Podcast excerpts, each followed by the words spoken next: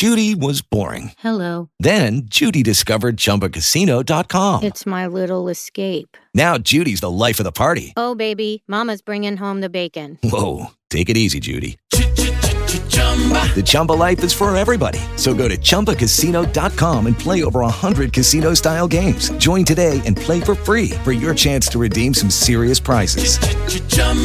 ChumbaCasino.com. No purchase necessary. Void where prohibited by law. 18 plus terms and conditions apply. See website for details.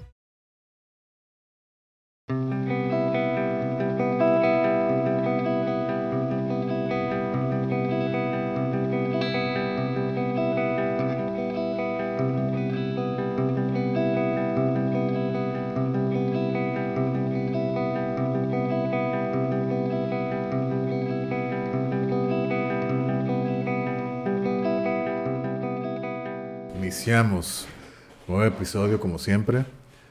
Continuamos con el episodio número 17 del podcast Vórtice de Curiosidad. Como ya nos conocen, estoy aquí Carlos, aquí con Cristian, como siempre, listos para iniciar esta plática del día de hoy. ¿Qué onda? ¿Cómo estás? Bien, aquí aguantando un poco el frillito. Me siento un poco temblorosón. ¿Estás haciendo algo Pero de frío? es- ajá, por el frío, no, Ah, no como que me sienta enfermo ni nada, Ah, ni nervioso. Es como un poco el, el frío, ¿no? De, que está aquí en, en el ambiente. Sí. Pues bueno, entonces como recuerdan el episodio pasado fue el de el 8 de diciembre. Dos semanas atrás habíamos sacado el- la, en la tómbola el tema, que es el que vamos a hablar hoy, ¿no? El tema de hace dos semanas que sacamos fue discapacidad social. Fue el tema que sacamos. Brincamos- Psicosocial. Psicosocial, Ajá, ¿no? ajá, Simón. Te- eh, discapacidad psicosocial. ¿no? Eh, entonces, vamos a hablar de ese tema, ¿no? ¿Qué onda? ¿Qué podemos decir de esto? Creo Pues- que tú tienes aquí, eres el experto en esto. Eh, igual, nos puedes platicar un poco. Sí, pues es un tema que no mucha gente conoce, desafortunadamente, por el nombre. O sea, si ponemos la etiqueta de ese nombre, ¿no? Discapacidad psicosocial. Pero conforme lo desmenucemos y hablemos de todos los fenómenos involucrados, creo que mucha gente va a poder conectar y decir, oh, sí es cierto. ¿no? Entonces al final la gente sí conoce porque lo ha visto, simplemente no sabe cómo llamarlo, ¿no? o le llama diferente. Exactamente. Entonces, Pues digamos que quisiera comenzar por el concepto de discapacidad, ¿no? O sea, si te fijas, a lo mejor tradicionalmente mucha gente habla de personas discapacitadas, ¿no? O ah, tendríamos que entenderlo más primero. nivel físico, ¿no? Exacto. Ajá. Pero para poder llegar a esto, creo que sí tenemos que hablar un poquito de eso, de la discapacidad motriz o física, ¿no? Y entendiéndola que hay un padecimiento por una parte, ¿no? En este caso vamos a centrarnos en la física.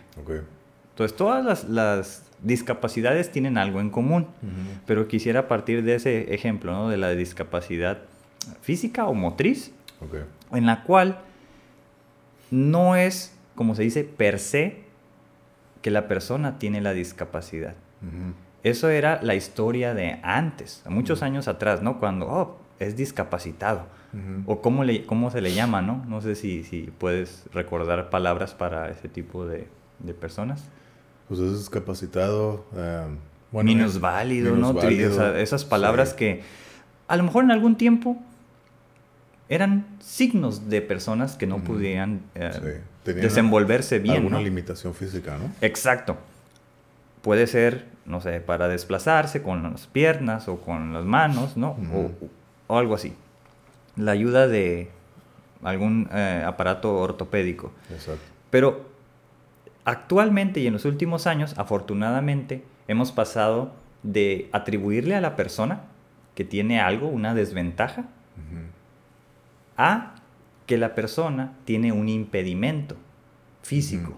¿no? Para desenvolverse eh, en igualdad de condiciones que la demás población. Vamos a decir, la demás, los que no tienen pues, una limitación física, ¿no? Ajá.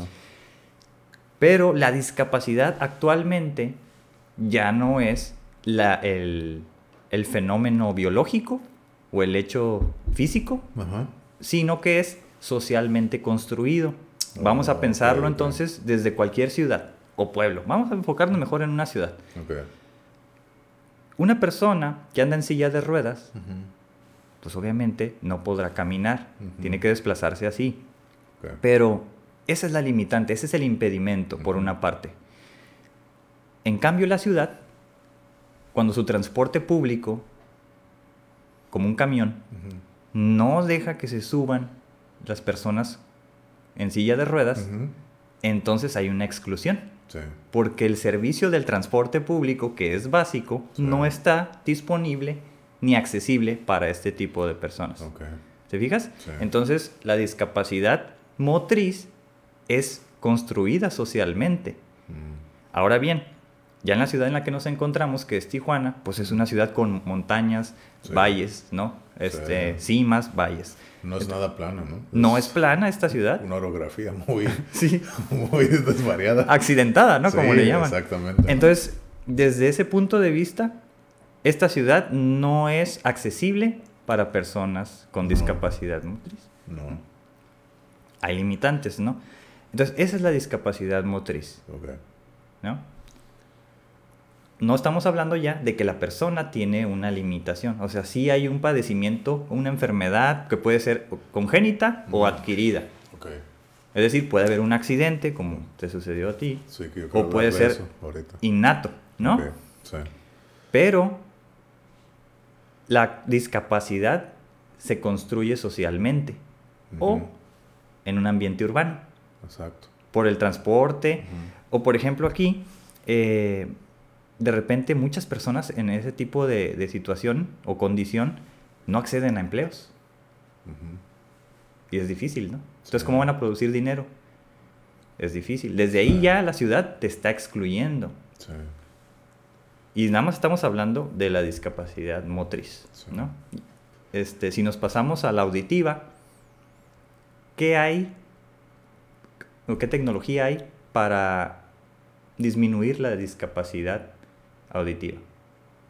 Pues están los aparatos auditivos, ¿no? Sí, claro. Y también en su parte el, el lenguaje de señas. Ujú. O sea, es algo que, que Sí, sí, sí. le están invirtiendo a eso, que sí hay eh, un auge quizás de esto. Sí.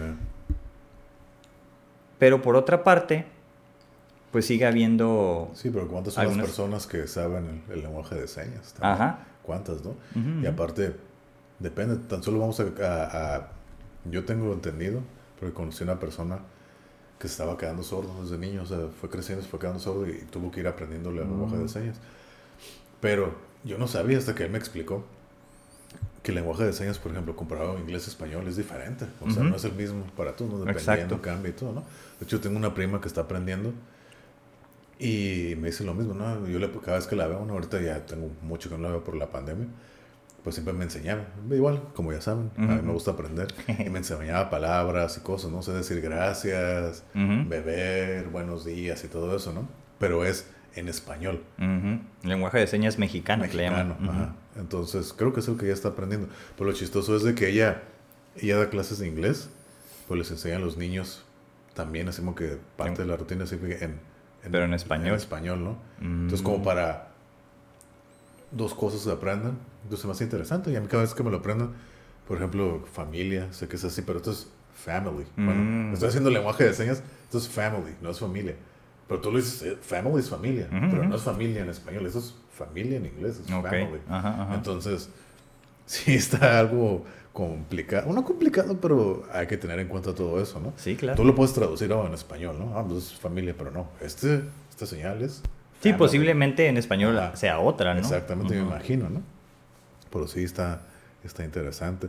Entonces, a, a lo que a lo que acabas de decir, toda esa explicación que nos estabas, que acabas de dar, quiero entender de que la, la, la discapacidad, la persona aunque tenga una limitación, entre comillas, ellos no tienen la discapacidad, la discapacidad se la da la sociedad. Mm. Eso es lo relevante, ¿no? Y, y el cambio de paradigma que se hizo cuando antes era minusválido o todas esas palabras y, y- y descripciones negativas Sí. que generaban estigma en la persona. Y el que la persona, pues, tuviera no una inclusión, sino al contrario, ¿no? Alejarla, cuidarla Sí. en, en el hogar o en otros lugares o hasta abandonarlas, como posiblemente en esta ciudad puedan ver cuando hay gente que está pidiendo dinero en el semáforo o Sí. en la línea, ¿no? Cuando en diferentes lugares. Sí, sí. Y tristemente puedes ver que hay muchas personas en esas condiciones, en Sí. silla de ruedas si acaso, o, o con un este, bastón, que puede ser cualquier cosa. O sea, no un bastón propiamente, No, un cualquier palo. cosa que se puedan apoyar. ¿no? Cualquier cosa. Así yo conocía muchísimos, ¿no? En lo de discapacidad psicosocial, que todavía no llegamos a ese punto. Pero sí quería dejar en claro esto, ¿no? Entonces, eh, y ese, esa, por ejemplo, es que en español le llaman discapacidad a las dos cosas. Es decir, discapacidad motriz, y, la, y la que la social te impone, ¿no? ajá, exacto. Entonces no hay esa diferenciación y en inglés sí. Entonces en inglés, por ejemplo, disability es la discapacidad Sí. y lo que tiene la persona, el padecimiento, le llaman eh, impairment. Entonces yo, yo lo traduje como impedimento, que me se me hace más preciso, una palabra más precisa. O también una palabra que, que ya no escucho en inglés, que handicap. Ya Ah, no lo usan, pero... no, por lo mismo. Sí, por lo mismo, ¿no? Porque ese era el discapacitado. Sí, el handicap, ajá, ¿no? Ajá. Incluso en el, si ahora sé que si eres disabled o disabled Ah, también, ándale, sí, sí, disabled, sí. eh, pues no, el, el letrero del clásico letrero azul con el monito en la silla de ruedas, ¿no? Que ya lo los cambiaron, ajá, los también. estacionamientos, ¿no? Ese era el deshabilitado, deshabilitado, Ah, es lo mismo. exactamente. Entonces, si lo vemos desde el punto de vista de antes, pues sí, o sea, sí es cierto, sí eran como una forma de designarle o llamarle a esas condiciones que vivían las personas. Sí. Pero ahora con el auge de los derechos humanos y los diferentes derechos que, digamos, se supone, como se dicen incluso en política, ¿no? De que estamos en un estado de derecho. Entonces las personas tienen que gozar de sus derechos. Sí, claro. Por lo tanto, se trata de quitar ese estigma y se cambia el lenguaje. Entonces Sí. ahí es donde sí aplica, ¿no? Porque sí, son poblaciones eh, que son de las minorías que históricamente pues han sido vulneradas. Entonces entran en este grupo de poblaciones vulnerables. Y bueno, pues así estamos hablando de, los, de las discapacidades o de los diferentes tipos de discapacidad, pero sí quisiera como dejar en claro, por una parte, el impedimento, que es el hecho físico o biológico, Sí. o en este caso ya en- mental incluso, y la discapacidad. Entonces la discapacidad ya es socialmente, Socialmente. o si lo vemos incluso urbanamente, ¿no? Porque la ciudad no goza de servicios apropiados. ¿Va? Va. Entonces, para no, como no es de discapacidad el tema, sino discapacidad psicosocial, Sí, pero antes de que avancemos a la Ah, discapacidad social, yo sí quiero se- seguir tomando ese tema de la discapacidad, lo deshabilitado. ¿ok? Pues porque, como ya lo hemos mencionado, ¿no? Precisamente este día que estamos grabando hoy, que es 12 de diciembre del 2018, bueno, 18 de diciembre, 18 de diciembre, ¿no? Del Ujú. 2020. Hoy precisamente marcan dos años exactamente de tu accidente. que yo me accidenté, ¿no? Exactamente hoy, son dos años. Y, y ahora sí que esto es un tema que, pues a mí me queda como anillo al dedo, ¿no? Mm, Porque es una... Eso sí, cierto, cierto. Entonces por eso quiero hablar, quiero quedarme aquí en ese punto de lo motriz. Mm, Porque igual, como tú dices, yo, yo estoy declarado discapacitado. Estoy discapacitado pues, socialmente, yo soy un discapacitado de por vida. O sea, yo estoy discapacitado de por vida socialmente, ¿no? Pero yo no me siento un discapacitado. Yo no me siento así. Mentalmente, desde, desde esos- hace dos años eh, hasta la fecha, yo jamás me he sentido así. Al contrario. Y nunca me he sentido ni menos, ni nada. A pesar de que sí, no estoy... estoy físicamente estoy completo, pero mi funcionalidad, me perdí, mo- perdí Ujú. motricidad en mi pierna, ¿no? Entonces ya no puedo poner, mover mi pierna al 100. Y al parecer nunca lo voy a lograr hacer ya, ¿no? Ya, ya perdí el movimiento de mi, de mi pie izquierdo y parte de mis ligamentos en la rodilla y todo, ¿no? A mí jamás eso me ha impedido ni hacer hecho, ni me ha hecho sentir menos. De hecho, es todo lo contrario. A mí, al contrario, a mí me motiva y me hace sentir mejor. ¿Por qué? Igual, también depende de cada quien cómo vea las cosas, ¿no? Claro. A mí yo lo veo como, mira, yo no estoy completo, pero mira todo lo que estoy haciendo. Ujú. Yo así lo veo. Sí. Yo así lo veo. Yo no así me quedo, ay, mira, estoy bien jodido, pobrecito de mí. No. Y eh, si eso no pasa ahorita, ya estoy en lo mejor, ya estoy como dicen en la, en la última etapa de la recuperación, ¿no? Todavía- todavía tengo una cirugía pendiente, eh, que ya es algo mínimo. Pero sí ha sido un proceso, bueno, es que dos años Pues, exactamente. es a partir de hoy ha, ha habido altas y bajas. Este año, a pesar de COVID y todo, estuvo muy bien. Tuvo unos meses de entre jun- de junio a septiembre que sí volvió a recaer físicos, daños físicos y sí se puso gacho y todo. Ujú. Pero ahí estamos y jamás eh, me he sentido menos tampoco. Eh, Sigo sin sentirme menos. Al contrario, ¿no? Cada vez me siento mejor, me siento más motivado para seguir adelante. Y creo que eso es lo mismo, esa motivación que me da el hecho de estar así, como es como probar mis límites. Ujú. Creo que eh, pues una, voy a dar una pequeña explicación de qué fue lo que me pasó, ¿no? Hace dos años precisamente, el 12 de, 18 de diciembre del 2018, yo manejaba moto, tuve un accidente, Ujú. me chocaron, eh, tuve una fractura, todo mi daño fue en el lado izquierdo, ¿no? Tuve una fractura de acetábulo, daño de ligamentos en la rodilla, el posterior cruzado fue el más dañado, fractura de tibia y peroné. Eh, ya me llevan al hospital. Pues fue en diciembre, cerca del año, de fin de año, no había personal. Eh, el accidente fue en, en Estados Unidos. Me llevan, al me llevan allá, había poco personal. Estuve una semana así quebrado, ¿no? O sea, me mantenían con, con, con, como ya lo dije, ¿no? con morfina, con oxycontin, para, para que no me doliera. De hecho, pues no me dolía nada. Pero cuando me movía, uy, lo que me dolía era el pie. El pie, porque sí, pues, fracturado totalmente, ¿no? Para el 26 de diciembre del 2018 me hace mi primera cirugía, que fue en la, la de la cadera. ¿Para qué fecha? ¿El 29? 26 de No, diciembre. 26. O sea, una semana, una semana después Ujú. de estar ahí acostado. Ah, una semana pura medicina. Ah, me operan, es una cirugía de nueve horas más o menos. Salgo, eh, pues ahí estaban, salió bien la cirugía. Ujú. Eh, al parecer los doctores todos me decían que me recuperé muy rápido, cicatrización y todo. Ujú. Para ese tiempo yo era vegetariano, igual, ya deportista, haciendo deporte todos los días, de lunes a domingo.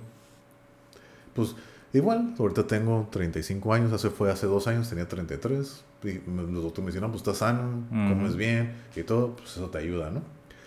Eso fue el 26 de diciembre, fue la, la cirugía, 9 horas, día siguiente, menos de 24 horas de operado, órale, me tienen que hacer una limpieza con radiación. Para eso Ah, que sí. consistió transportarme hasta otro hospital. Entonces, en menos de 24 horas, yo todavía estaba resentido. Claro, como, claro. como ya lo comenté aquí en, en el, en el episodio de las drogas, transportarme de mi camilla, de mi camilla del hospital, a la camilla de la ambulancia. Eso todo ese O sea, movimiento va- sí, sí, sí. bajarme, bajarme, llevar en la, en la, en la- en la camilla, subirme a la ambulancia. Yo siempre me dio miedo. ajá. Siempre me dio miedo de que, que me subieran a la ambulancia y que se apendejaran los paramédicos y ¡paz! que me azotaran. Ese era mi miedo. Ya me suben a la ambulancia y el, el tráfico, ¿no? O sea, fueron como 20, 30 minutos de hospital a hospital, ¿no? Ujú.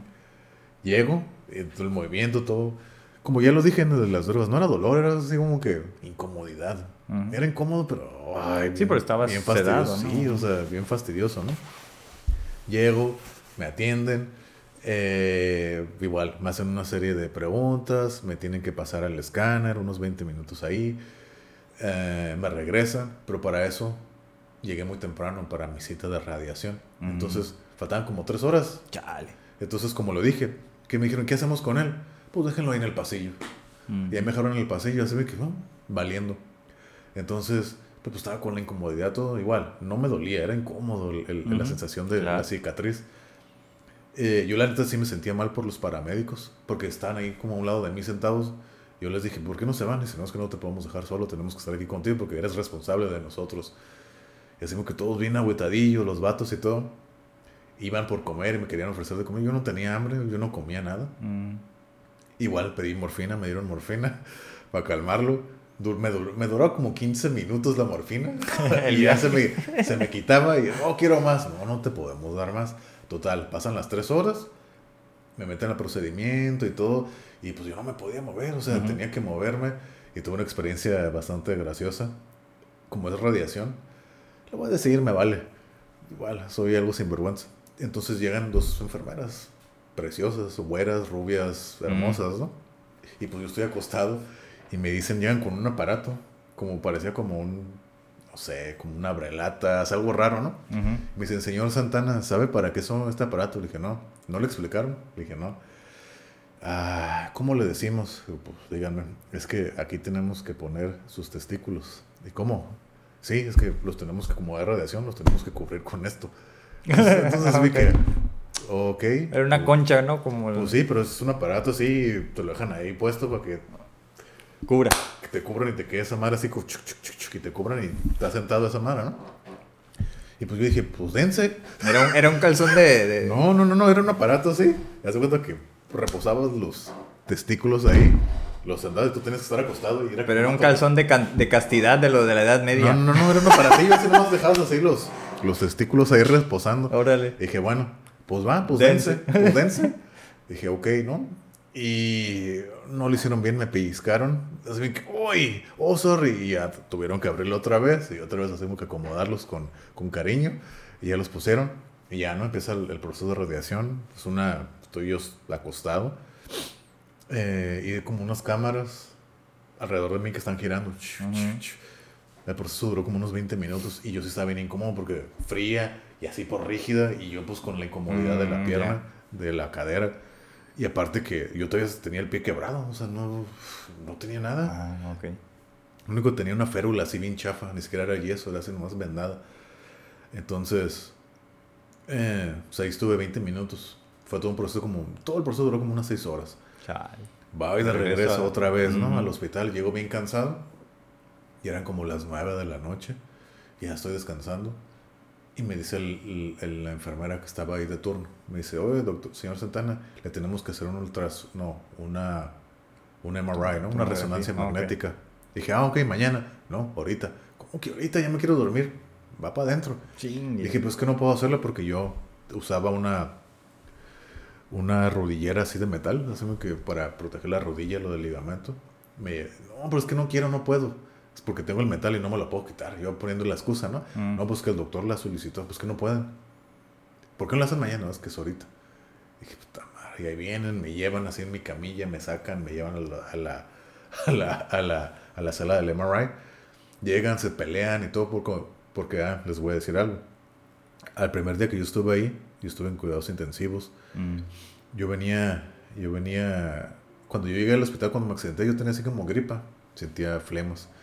Entonces ahí en el hospital me dicen que yo tenía neumonía y que me iba a morir. Ah, sí es cierto. Ajá. Entonces, a mí me dio risa, porque me dijeron, cuando me dijeron, no, es que sabes qué, tienes neumonía. Yo me reí, dije, no tengo neumonía, tengo flemas nomás. Se pusieron serios y me dicen, mira, del hospital vas a salir, pero si no te arreglamos eso, vas a salir por una bolsa negra, ya muerto. O sea, la pierna sales bien, pero si no te arreglamos eso de la neumonía, Mm. vas a salir en una bolsa negra. Ujú. Dije, ándale, pues ya dame lo que quieras, ¿no? Entonces me pusieron sueros de, de antibióticos, todo el día goteando, todo el día. Órale. Entonces eso lo tenía que estar cargando para donde quiera que yo me movía. Ujú. Entonces cuando me llevan a hacer la resonancia magnética, tenían que jalar con el suero, ¿no? Ajá. Entonces para transportarme de la cama, de mi cama, a la cama para hacer el- el- la resonancia, pues tenía que poner el suero. No podían entre todos, cuatro, cuatro entre los, los encargados de la resonancia y las enfermeras y todo, estaban haciendo bolas. Me dijeron, ¿sabes qué? Te vamos a quitar el antibióticos por 25 minutos, no te va a pasar nada. Pues dense, ¿no? Pero para eso, como yo tenía todavía el pie sin operar, fracturado, entonces me decían que como yo no tenía, Ah, no lo podía sí. mover, se me podía caer y quedar así. Entonces yo lo cuidaba, yo tenía almohadas y todo para detenerlo. Para eso, yo, yo trataba de, de cuidar eso. Entonces ah, me movían como si yo les decía, hey, ten cuidado con mi pie, se me va a caer, no te va a pasar nada, 25 minutos, no pasa nada. Y órale, ¿no? Está bien, y yo, ah, está bien. ya me meten a la resonancia magnética, magnética, perdón. Yo nunca había estado en una de esas cosas.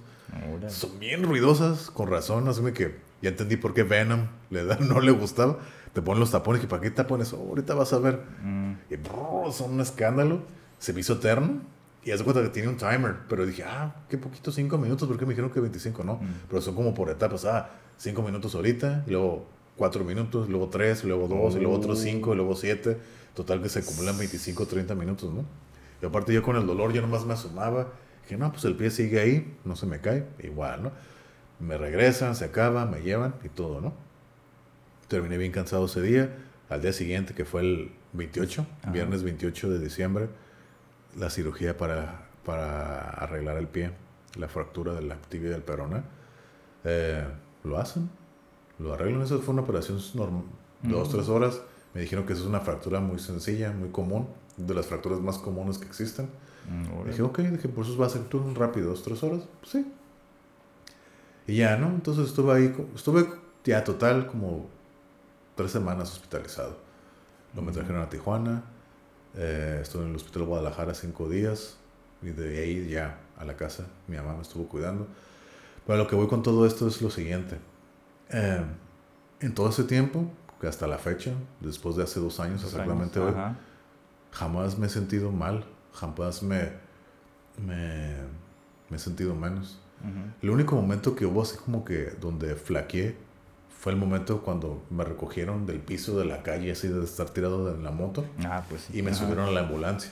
Ese fue el único momento donde me entró la duda, el miedo, qué va a pasar de mí y todo, Ujú. ¿no? Hablé conmigo y me dije cosas, ¿no? O sea, pues ahora sí que la adversidad no es nada nuevo para mí. Yo desde Ujú. niño la he pasado. Y mismo me dije, güey, pues no es la primera vez que te pasa algo malo. Estás acostumbrado y pues siempre sales adelante. Esto no va a ser, esto no va a ser la diferente. Dije, ok. Y desde entonces, Ujú. hasta Ahí fue cuando te, cuando te desmayaste o ya te habías desmayado. No, yo nunca me había desmayado hasta que tuve el accidente.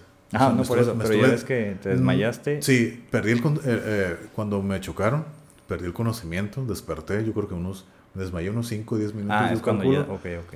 Me despier- despierto, estoy tirado en el piso ahí en la calle.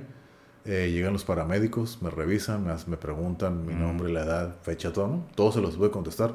Yo les dije, nomás no me, no me pidas la hora porque no sé qué hora es. Ujú. Les dije la fecha, mi nombre, mi edad, dónde vivo, todo, ¿no? Dice, oh, estás muy lúcido. En lo que me quitan el casco, la chamarra y todo. Yo, que estaba, yo quedé de lado, acostado sobre mi lado derecho. Yo sí sentí una incomodidad en la cadera. Mm, Y yo, como yo tuve la experiencia en el 2005 de haberme dislocado el hombro derecho, yo sentía lo mismo, pero en la cadera, en la pierna. oh, ok. Entonces dije, ah, se me dislocó la pierna. Ahorita me la acomodan, unas pastillas y vayas a su casa. Mm, Yo no tenía la idea de la gravedad de lo que tenía. ¿no? Claro, claro. Entonces toda la experiencia fue, fue graciosa porque ya, ¿no? Estaba de lado, llega la ambulancia y me dicen, ahorita te vamos a poner slider, como, como pues ahora sí un deslizador, que ese te cargamos y con ese te subimos a la camilla. Entonces cuando me pongo ya boca arriba, ahí es donde empieza el dolor. Mm. En la cadera. Más que nada yo no podía estirar mi pierna izquierda, que es donde tengo todas las lesiones. La tenía que tener doblada porque yo sentía que si la estiraba, el dolor aumentaba me suben, ay, con todo el movimiento y que me suben, ay, ¿no? Se sube conmigo una paramédico.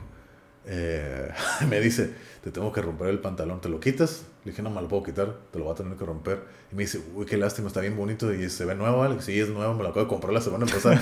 pues ni modo. Ya ni lo modo. estrenaste. Sí, ya, me lo rompieron, la, la camiseta que tenía también, me la rompen y todo.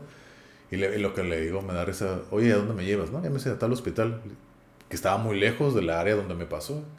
Y, me dice- y le pregunto, ¿por qué me llevan hasta allá? Pues que es el que, hospital que pertenece y la chingada, ¿no? Mm, Iba con el dolor y, les pre- y le pregunto, oye, ¿me puedes dar una pastilla algo para el dolor? Y dice, no, no te puedo dar nada porque no sabemos qué tienes. mm, O sea, nomás te recogimos y te vamos a, a llevar al hospital para eso, ¿no? En el dolor que tenía, yo me desvanecía. O sea, sí sentía dolor, pero no dolor así como que, ah, para insoportable, no, pero sí sentía dolor. Yo creo que mi, mi cuerpo reaccionaba de esa manera, como, pues, ¿sabes qué? ¡Pum! Me Ujú, desvanecía, ¿no? Luego que me desvanecí, ah, me dijo, ¿quieres, a-?" me preguntó la, la paramédico, ¿quieres hablarle a algún familiar? Eh, le hablé a mi hermano, no me contestó. Luego le hablé a mi primo, sí me contestó. Le platiqué todo. Dije, voy a ese hospital, ok, pum. Y ya, y ya fue el último que me acuerdo, ¿no? Y en eso que despierto, ya llega la ambulancia, paso por la puerta del- de la Mm. sala de emergencias. Todos los doctores se me acercan así como en las películas. ¿no? Ah, ¿Qué pasó? Ta, ta, ta, ta, ta. Y así me quedo, ok, tratando de racionalizar todo, ¿no? En ese inter fue cuando, cuando me suben a la ambulancia y que yo empiezo a tener todo este trip de Ah, ok. entro en negación, Ujú. esto es un sueño, es una pesadilla, me voy a despertar ahorita. Y pues no, esto era muy real. Y fue cuando hablé conmigo. Y me dije, bueno, vas a salir adelante de esto, ¿no? Siempre lo has hecho y esto no va a ser la excepción. No Exacto. sabes ni qué tienes. Tranquilo, tú vas a salir adelante. Así que cálmese. Y desde ahí Ujú. hasta la fecha, después de dos años. Llego, llego al hospital y todo todos, como ocho doctores hablándome por todas partes y todo. Y todos me hablaban. Yo no entendía a quién hacerle caso, ¿no? Ujú. Hasta que les digo, "Shh, Y uno por uno. sí, cállense, uno por uno, porque no entiendo quién me está hablando. Y todos se quedan callados. Este güey, ¿qué pedo, no? Y, ya me, y le- la, la enfermera que me estaba tomando la presión, le digo, ok, ¿a quién le tengo que hacer caso? No, pues a ese doctor, ok. Todos los demás hablan, yo no me le voy a hacer caso a él, ¿no? Y ya, ¿no? Y me da, oh, sí, ¿qué te pasó? Y todo igual, pues de ahí ya me encuadraron todo. Y le pregunto al doctor, y fue lo primero que le pregunto, fue lo que me da risa y me acuerdo. Yo en ese tiempo es cuando estaba haciendo jiu-jitsu y yo estaba enamorado de jiu-jitsu y le pregunto, doctor, ¿voy a poder hacer jiu-jitsu? Fue lo primero que le pregunté. Mm. Ni caminar, ni correr, ni nada. ¿Voy a poder hacer jiu-jitsu? Y me, se me queda mirando y me dice, no sabemos qué tienes, te tenemos que hacer estudios. A lo mejor, y lo más probable es que vas a perder la pierna. y yo, yo estaba mentalizado, dije, ok, lo que venga. Mm. Yo dije, no, está bien, ok, no hay problema. Tenemos que hacer estudios, rayos X, escáner y todo. Ok. Pues me desvanecí. Des- Mm. Despierto y estoy en el escáner. Ok. Y me acuerdo que me dolía el hombro, o sea, el hombro derecho, como les acabo de comentar, se me dislocó en el 2005, y hace 15 años. Y sí está bien, pero con ese golpe, como que otra vez se resintió, y yo sí lo sentía así adolorido, y yo les decía, pero como que todos, todos La los tensión doctores... no estaba ahí, Ajá, ¿no? Todos los doctores me dijeron, más importante tu pierna y tu cadera que tu hombro ahorita. Entonces, como para la posición, yo donde lo sí sentía, porque para estar en el escáner me dijeron que tenía que estar con los hombros, o sea, agarrándome de la mesa para atrás, sobre mí. Entonces, esa extensión, No podías. ah, así me molestaba. Y me decían, tienes que quedarte así, vamos a estar aquí como 20, 25 minutos, tú aguanta. dije, ok, ah, pues estaba dolorido, me dolía el hombro, pues todo Pues sí, golpeado. imagínate. ¡Pum! Y me desvanecí de nuevo. Mm.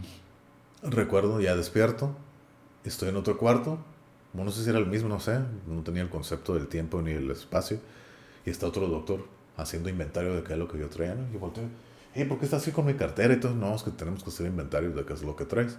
Pues si no traes armas, drogas, algo ilegal, le dije, no, pues ahí, ¿no?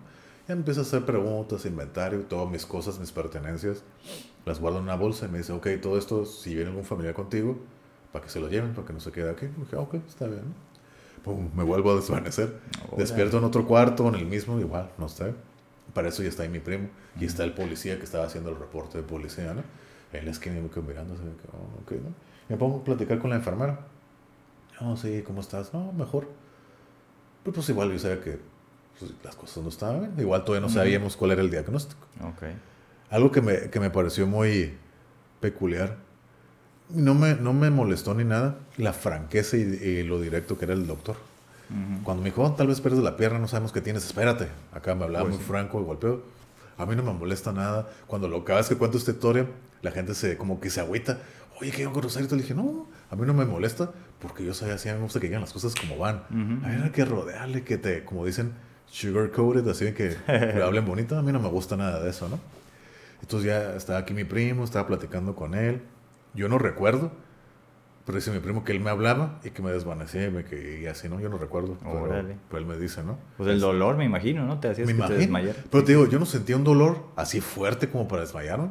Sí sentía dolor, pero igual a lo mejor mi cuerpo me lo sedaba, no sé. Ándale. Entonces ya vi que el- eh, mi primo estaba hablando con el policía y todo, el reporte, la chingada. Y ya, ¿no? Entonces en eso ya llega el doctor. Ahí te va, Carlos, todo lo que tienes. Y dije, ahí te va. ¿Qué quieres saber? Pues, ¿qué es lo que tengo? Así me dicen, estás bien jodido, estás mal. Le dije, ok, va, ¿qué es lo que tengo?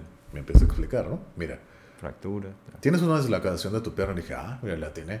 Sí, está dislocada tu pierna porque tienes una fractura del acetábulo. Tienes daños de ligamentos en tu rodilla izquierda, fractura de peroné y tibia. Bueno, de peroné. Dije, ok, ¿y qué, y qué, y qué va a proseguir o qué? Mira, ahorita lo que queremos hacer es enfocarnos en tratar de acomodar tu pierna a tu cadera. Pero sabemos porque hay una fractura, lo más probable es que no quede bien. Entonces, ¿qué vamos a hacer? Vamos a hacer dos intentos de tratar de acomodarla.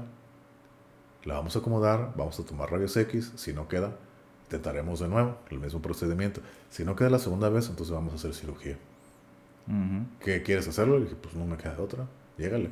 Ok, perfecto. Una media hora, ya te metemos al quirófano. Yo, para ese entonces, yo no sabía cuánto tiempo había pasado del accidente, ¿no? El accidente fue alrededor de las 5 y media, 5.40 de la tarde. Yo iba saliendo del trabajo. Eh, en, mi, en, en mi poco tiempo que según yo tenía, que había pasado. Yo dije, ah, ha pasado una hora, dos horas, ¿no? Ya cuando me explicaron, ya habían pasado como siete horas de todo eso, ¿no? Me metieron al quirófano creo como a las 12 de la noche. Sí. Y ya se fue mi, mi primo y todos se llevaron mis pertenencias. Y ya, ¿no? Yo recuerdo, ya, ¿no? Me presentan a los doctores, me hacen firmar la- el consentimiento de que si necesito donación de sangre, que me lo pueden hacer. Me presentan a los doctores, hey, ¿cómo estás? Soy fulanito y fulanito. Y ya, ¿no? Me meten, me sedan y bye bye, ¿no? Me. Órale. Recuerdo que yo todavía estaba dormido y me despiertan. Hey, señor Santana, va para adentro otra vez. Y dije, ¿cómo? ¿Cómo que voy para adentro otra vez? No, sí, no funcionó. Va para adentro otra vez de nuevo. Eso. Y me vuelven a presentar a los mismos doctores. Hey, te acabamos de ver hace rato. Ah, ¿cómo anda? ¿Cómo estás? Y ya otra vez firmar el consentimiento, el trans- transfusión de sangre en caso de ser necesario. Y otra vez me duermen. Ya para eso, ya, ya despierto yo solo. Ya estoy en cuidados intensivos. Pero ya tengo un respirador así en la artificial. O sea, con la el tubo Sí, como la es en, en las en la- en unidades la- de cuidados Sí. intensivos. Ajá. Despierto y digo, ay, güey, qué pedo. Y todavía estaba algo sedado, ¿no? Anestesiado. Y veo está mi mamá, una tía, y estaban las enfermeras, ¿no? Se me quedó, ok, tratando de reconocer todo y demás, ¿no? Para eso yo me estaba ahogando, yo tenía el respirador en la garganta. Yo me estaba ahogando. Fue una situación chusca y desesperante a la vez, porque yo le decía a mi mamá, a mi tía y a las enfermeras, hey, quítenme esto, quítenme esto, ¿no? Ujú. No entendían. O sea, no, no podían entender que quería que me lo quitaran. Pues estuve como unos cinco minutos haciéndoles, no, no, no Uy. entendían. Y hace cuenta que enfrente de mi cama había un, un pizarrón, esos whiteboards blancos de Ujú. plumón, donde apuntaban el día, como que... Pintarrón, ándale. Le dije, oh, ¿quieres escribir algo? Sí. Y ya no me la traen. Y pues yo todavía estaba sedado, todavía no tenía El pulso bien, ¿no? acá, ¿no? Y escribía, escribía en inglés, escribía en español y nadie me entendió, ¿no? Pero igual yo lo veía y dije, "Oh, tampoco lo entiendo yo. Y como que después de 10, unos 5, 10 minutos, entendieron que querían que me quitaran el, el tubo. Ajá. Oh, creo que quiere que se quite, que le quitemos el tubo. Eso es, Simón, sí, sí, sí. Ah, ok. ya me lo quitan así Sí, como, pues, "Ay". hasta acá, ¿no? Ajá. Ay, güey, ya empezó a respirar y todo. Y les empezó a reclamar a mi tía y a mi mamá, ¿y por qué no pueden entender que quería que me lo quitaran, no? Total, ¿no? Ya estoy tratando como que aterrizar, o sea, qué es lo que está pasando y todo. Lo que de volada dicen, tocarme la pierna para ver si la tenía. Ah, y sí, ok. y sí, sí la tenía. Dije, ok, no puedo mover el pie, no puedo mover nada, ¿no? Por ahí está. Pero ahí está. Ahí está, eh, dije, ok, Ganancia. ok, ahí está. Para eso, yo ya, nos, yo ya tenía, aparte creo que tú te tocó verme, tenía la, eh, un clavo atravesado en la pierna, con una pesa colgando hacia enfrente Ah, sí, de, ¿no? la, de la cama, eh, donde, para tener mi pierna estirada y mantenerla fija, ¿no? Así estuve por una semana. Eh, ya, ¿no? Traté de aterrizar y todo. Y enfrente de mí, en cuidados intensivos, había un reloj. Me acuerdo que decían las siete y media. Yo dije, pues son las siete y media de la mañana. Del día siguiente, del, dieci- del miércoles 19 de diciembre. Y yo empecé a hablar, a hacer llamadas, diciéndole a la gente, ¿sabes qué? En la escuela, en el trabajo, ya había empezado el trabajo, mis alumnos y demás, ¿no? Pero yo decía, buenos días, buenos días. Y nada más se me quedaba mirando. ¿Por qué dices buenos días? Y pues, pues buenos días, ¿no? Son noches, ya pasó un día. Ya pasó un día de que estás aquí valiendo madre. Y dije, oh, ¿eso son las siete y media de la, de la tarde del día siguiente? Sí. Pues sí, no tienes noción del Sí, tiempo, no ¿no? tenía el tiempo. Exactamente. En mí, todo este proceso habían pasado unas tres horas máximo. Eh, Pum. Así que, órale, entonces ya empezó a llegar Te apagaron la mente, Pues sí, ¿eh? pum, blackout, ¿no? Se Ujú. apagó. Y ya, ¿no? Empezó a llegar gente y todo y demás. Eh, visita. Ok, ahí estuve. De hecho, el trato fue muy bueno. Las enfermeras, las enfermeras me trataban muy bien. Eh, se divertían conmigo. Me decían que siempre me llevaban acá bolsas acá escondidas y todo. Me decían que, que por qué... por ser buen paciente. Ajá, que era muy buen paciente. Es que lo que ellos me decían, puedes, o sea, tienes que entender que algo, Carlos, creo que ya lo había explicado, ya lo había dicho en un capítulo anterior. Es que aquí cuando la gente viene, pues está en dolor, está sufriendo, está ahí, pues se porta mal. Lamentando madre. Sí, Ajá. sí, es lo que he sabido. Sí. Y si tú no, o sea, tú estás quebrado, estás así, pues estás agarrando cubos, estás platicando, te vamos a, te vamos a inyectar, te vamos a dar medicina y tú, ah, sí, ya todo cooperas. Ujú. Y por eso estaba ahí rodeado de todas las enfermeras. Claro, me claro. trataban bien. Y, hey, ¿qué onda? What's up, champ? Y acá todos acá enfermos. y dije, órale, qué curada, ¿no? Y siempre me trataron muy bien y todo. Bueno, pues parte de su trabajo, ¿no? Pero agarraban cubos, se quedaban ahí Ujú. conmigo. Y no, estuve ahí cuatro, cuatro días en cuidados intensivos. Me subieron a, bajaron Piso, ahí. a, a piso. ahí es donde estuve más tiempo, estuve como una semana, como 10 días. Ya ahí, ahí estuve las operaciones, las cirugías. Después de ahí me subieron a, a donde estaban los niños quemados o los quemados, que es menos cuidado. Y ahí estuve como 3, 4 días. Hasta que mañana me Ahí te expulsaron. tocaron las fiestas, ¿no? Navidad. Sí, y ahí pasé la. Navidad y el Año Nuevo en el Sí hospital.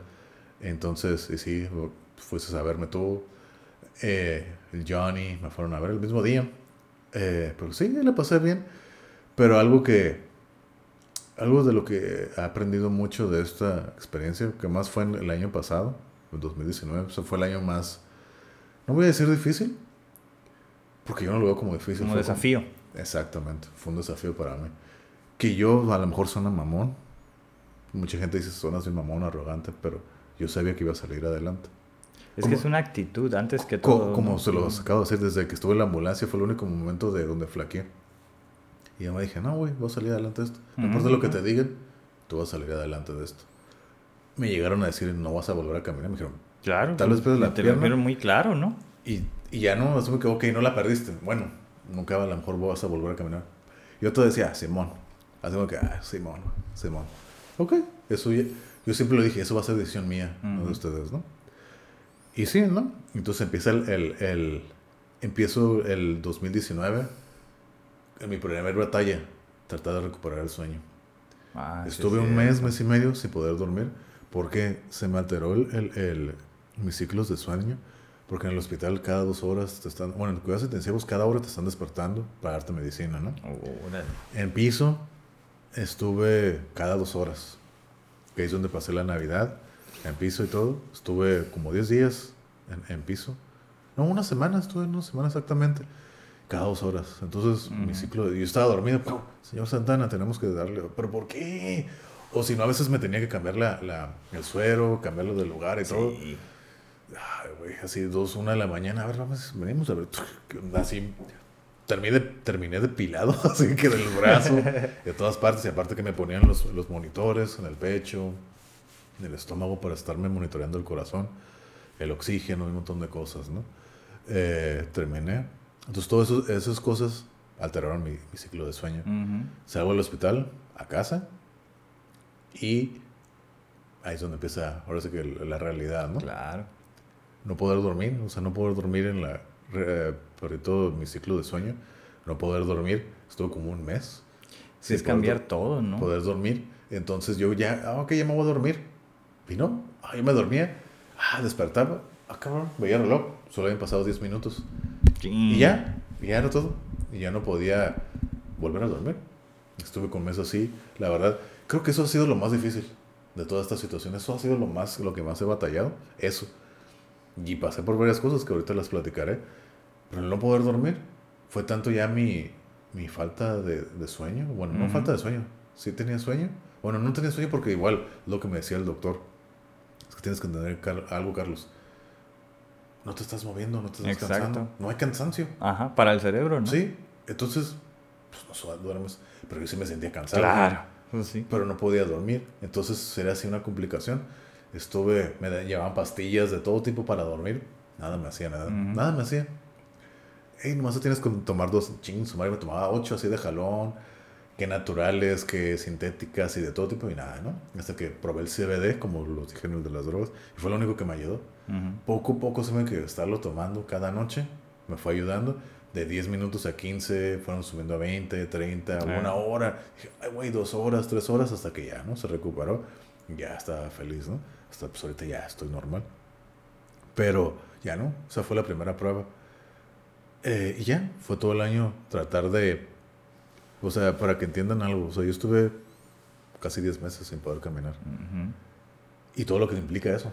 Eh, Tiene muchas implicaciones. Las etapas que pasaste, ¿cómo no? Y lo voy a decir, o sea, tuve que usar pañal. Me cagaba, tenía que cagarme, miarme, o sea, igual usaba lo que llaman como un pato, así para miarme, así nomás psh, me ponía esa madre para miar, Ujú. cagarme, tenerme que limpiar sin poderme mover, haciendo cochinero, tener que estar dependiendo, o sea, ba- bajé de peso y todo. Yo era vegetariano. Ah, sí me acuerdo. Bajé, bajé- yo era vegetariano, me dijo el doctor, no, déjate tus pendejadas, tienes que comer carne para recuperar el músculo, porque mi pierna, lit- o sea, Bajó, bajó, bajó, disminuyó la masa muscular Sí de mi pierna bajó bastante. Entonces tienes que recuperar. Y en, o sea, ahí como en cuántos meses eran, porque no fueron los 10, en menos tiempo, ¿no? O sea, que bajó. Porque me acuerdo que, que tenías así como el, ¿qué será? El, no sé, la rueda que te ponen para fijarlo, ¿no? Ajá, sí. Y de repente ya te quedaba bien floja. Y habían pasado pues Pero- un par de meses, ¿no? O sea, era muy poquito. No, pero es que eso es lo que se me hace chistoso porque fue así al, al- al día siguiente, ya estaba así, el accidente. Lo que se me hace chistoso. Por eso digo que hubo un desgarramiento o algo así. Y hasta la fecha todavía no se ha recuperado totalmente. Ya está, yo creo que un 90%.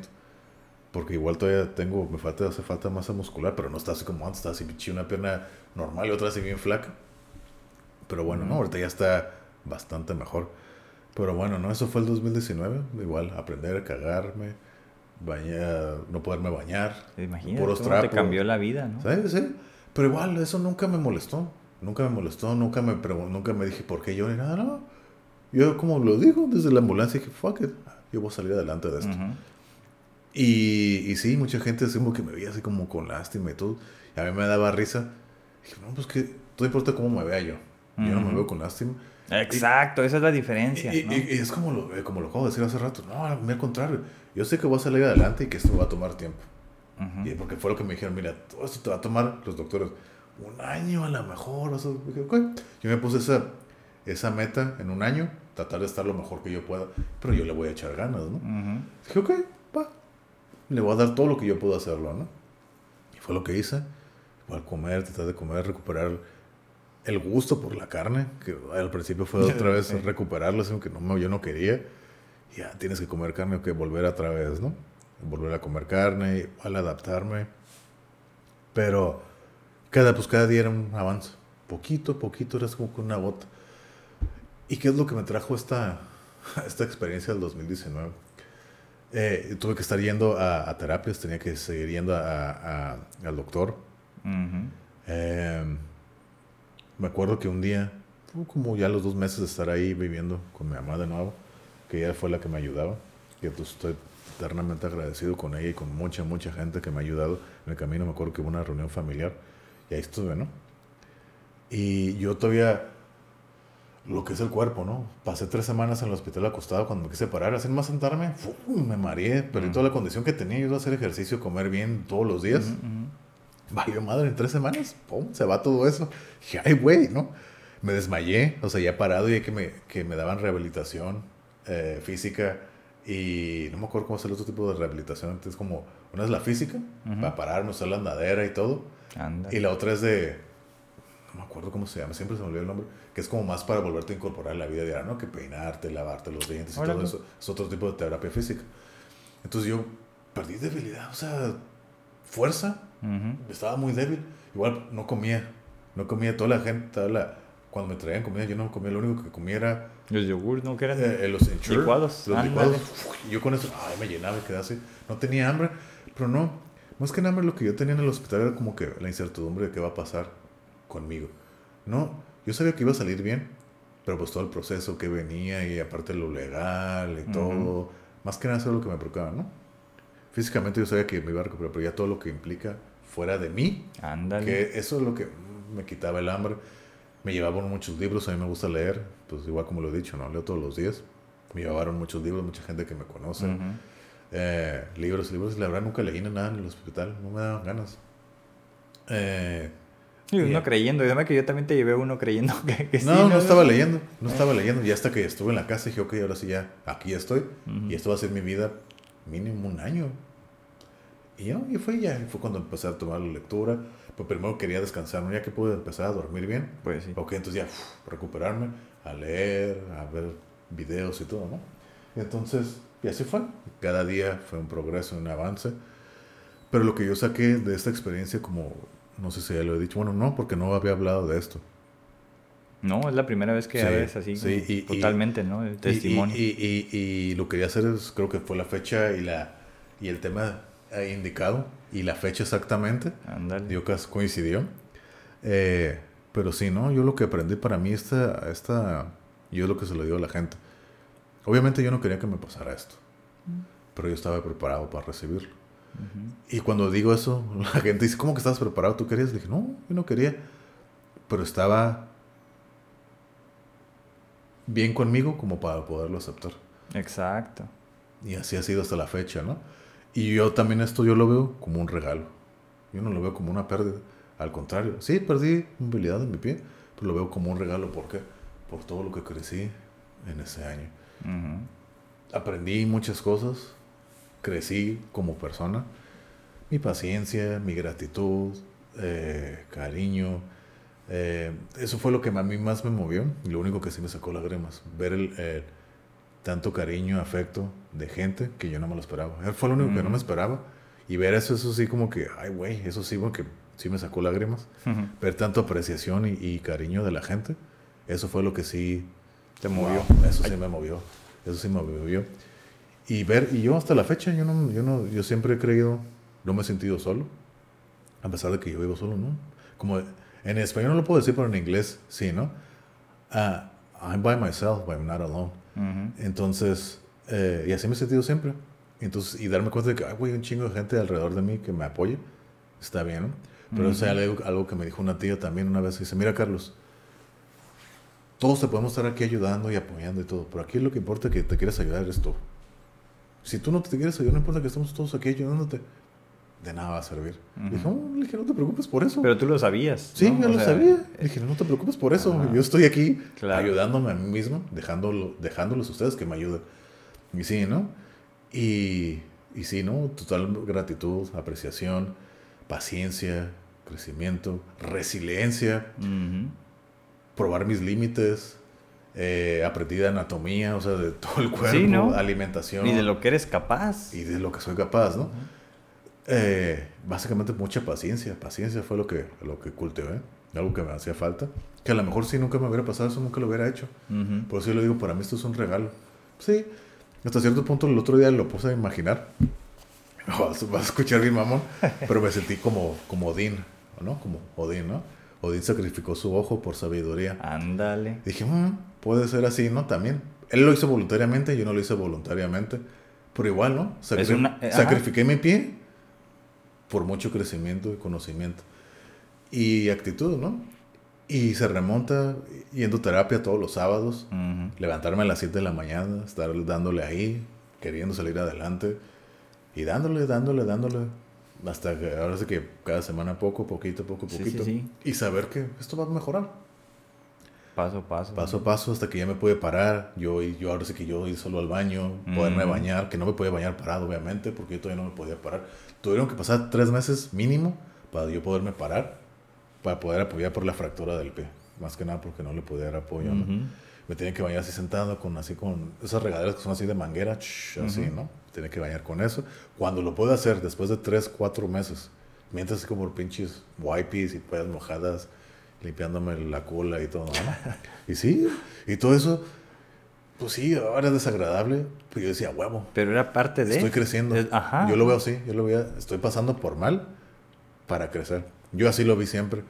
Y, y sí, y todo eso, crecer, crecer, hasta que ya no pude empezar a caminar poco a poco con la bota, ya, me, ya me vestía.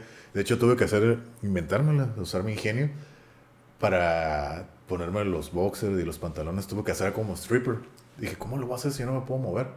Entonces, los boxers los abrieron así, así como pañal y le pusieron velcro ah, y, agarraron me compraron me consiguieron pants pants así como de estilo los de básquet. de rompe ajá de rompevientos y acá no con velcro y era, ese era mi, atuendo no y pues camisetas como sea me las ponía.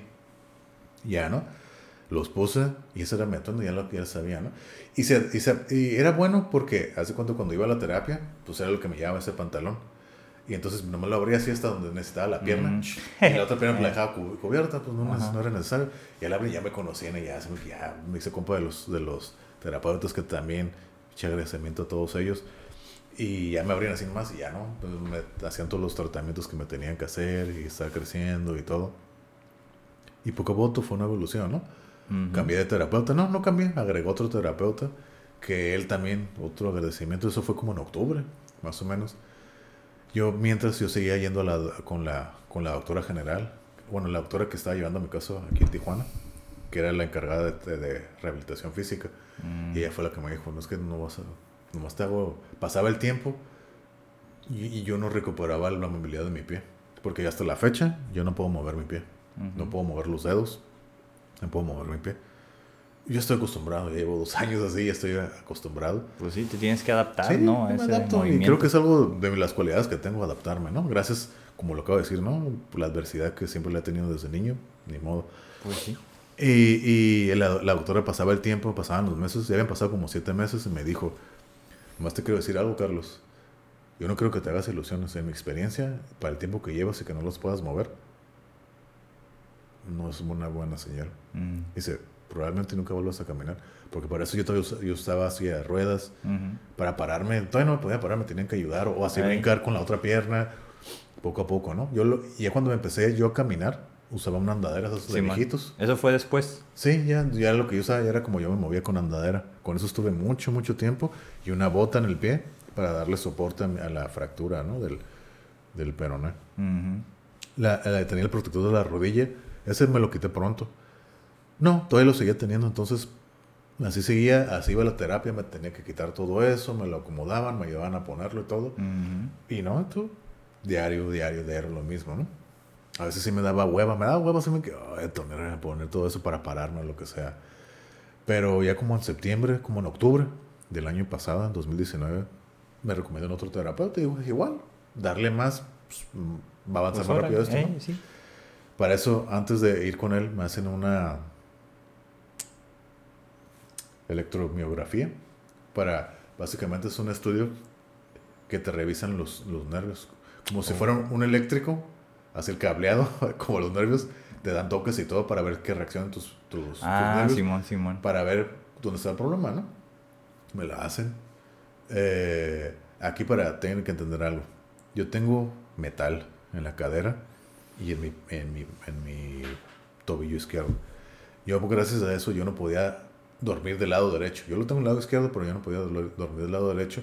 Porque cuando tú te cosas del lado derecho, tu, tu pierna izquierda Se dobla, ¿no? queda colgando. Eh. Entonces, por, por la gravedad de mi lesión, los doctores me dijeron, no puedes cocotarse de ese lado porque la- a- en ese ángulo, si lo vuelves a hacer, se te puede salir la, la pierna. Entonces, tienes que tener cuidado con eso. No puedes hacer ese movimiento ni agacharte. Es como para abrocharte las cintas. Es así como inclinarte hacia abajo porque se te puede salir para atrás. Mm, Entonces, estaba muy limitado el movimiento y pues me asusté. ¿no? Dije, no quiero pasar por los mismos otra vez.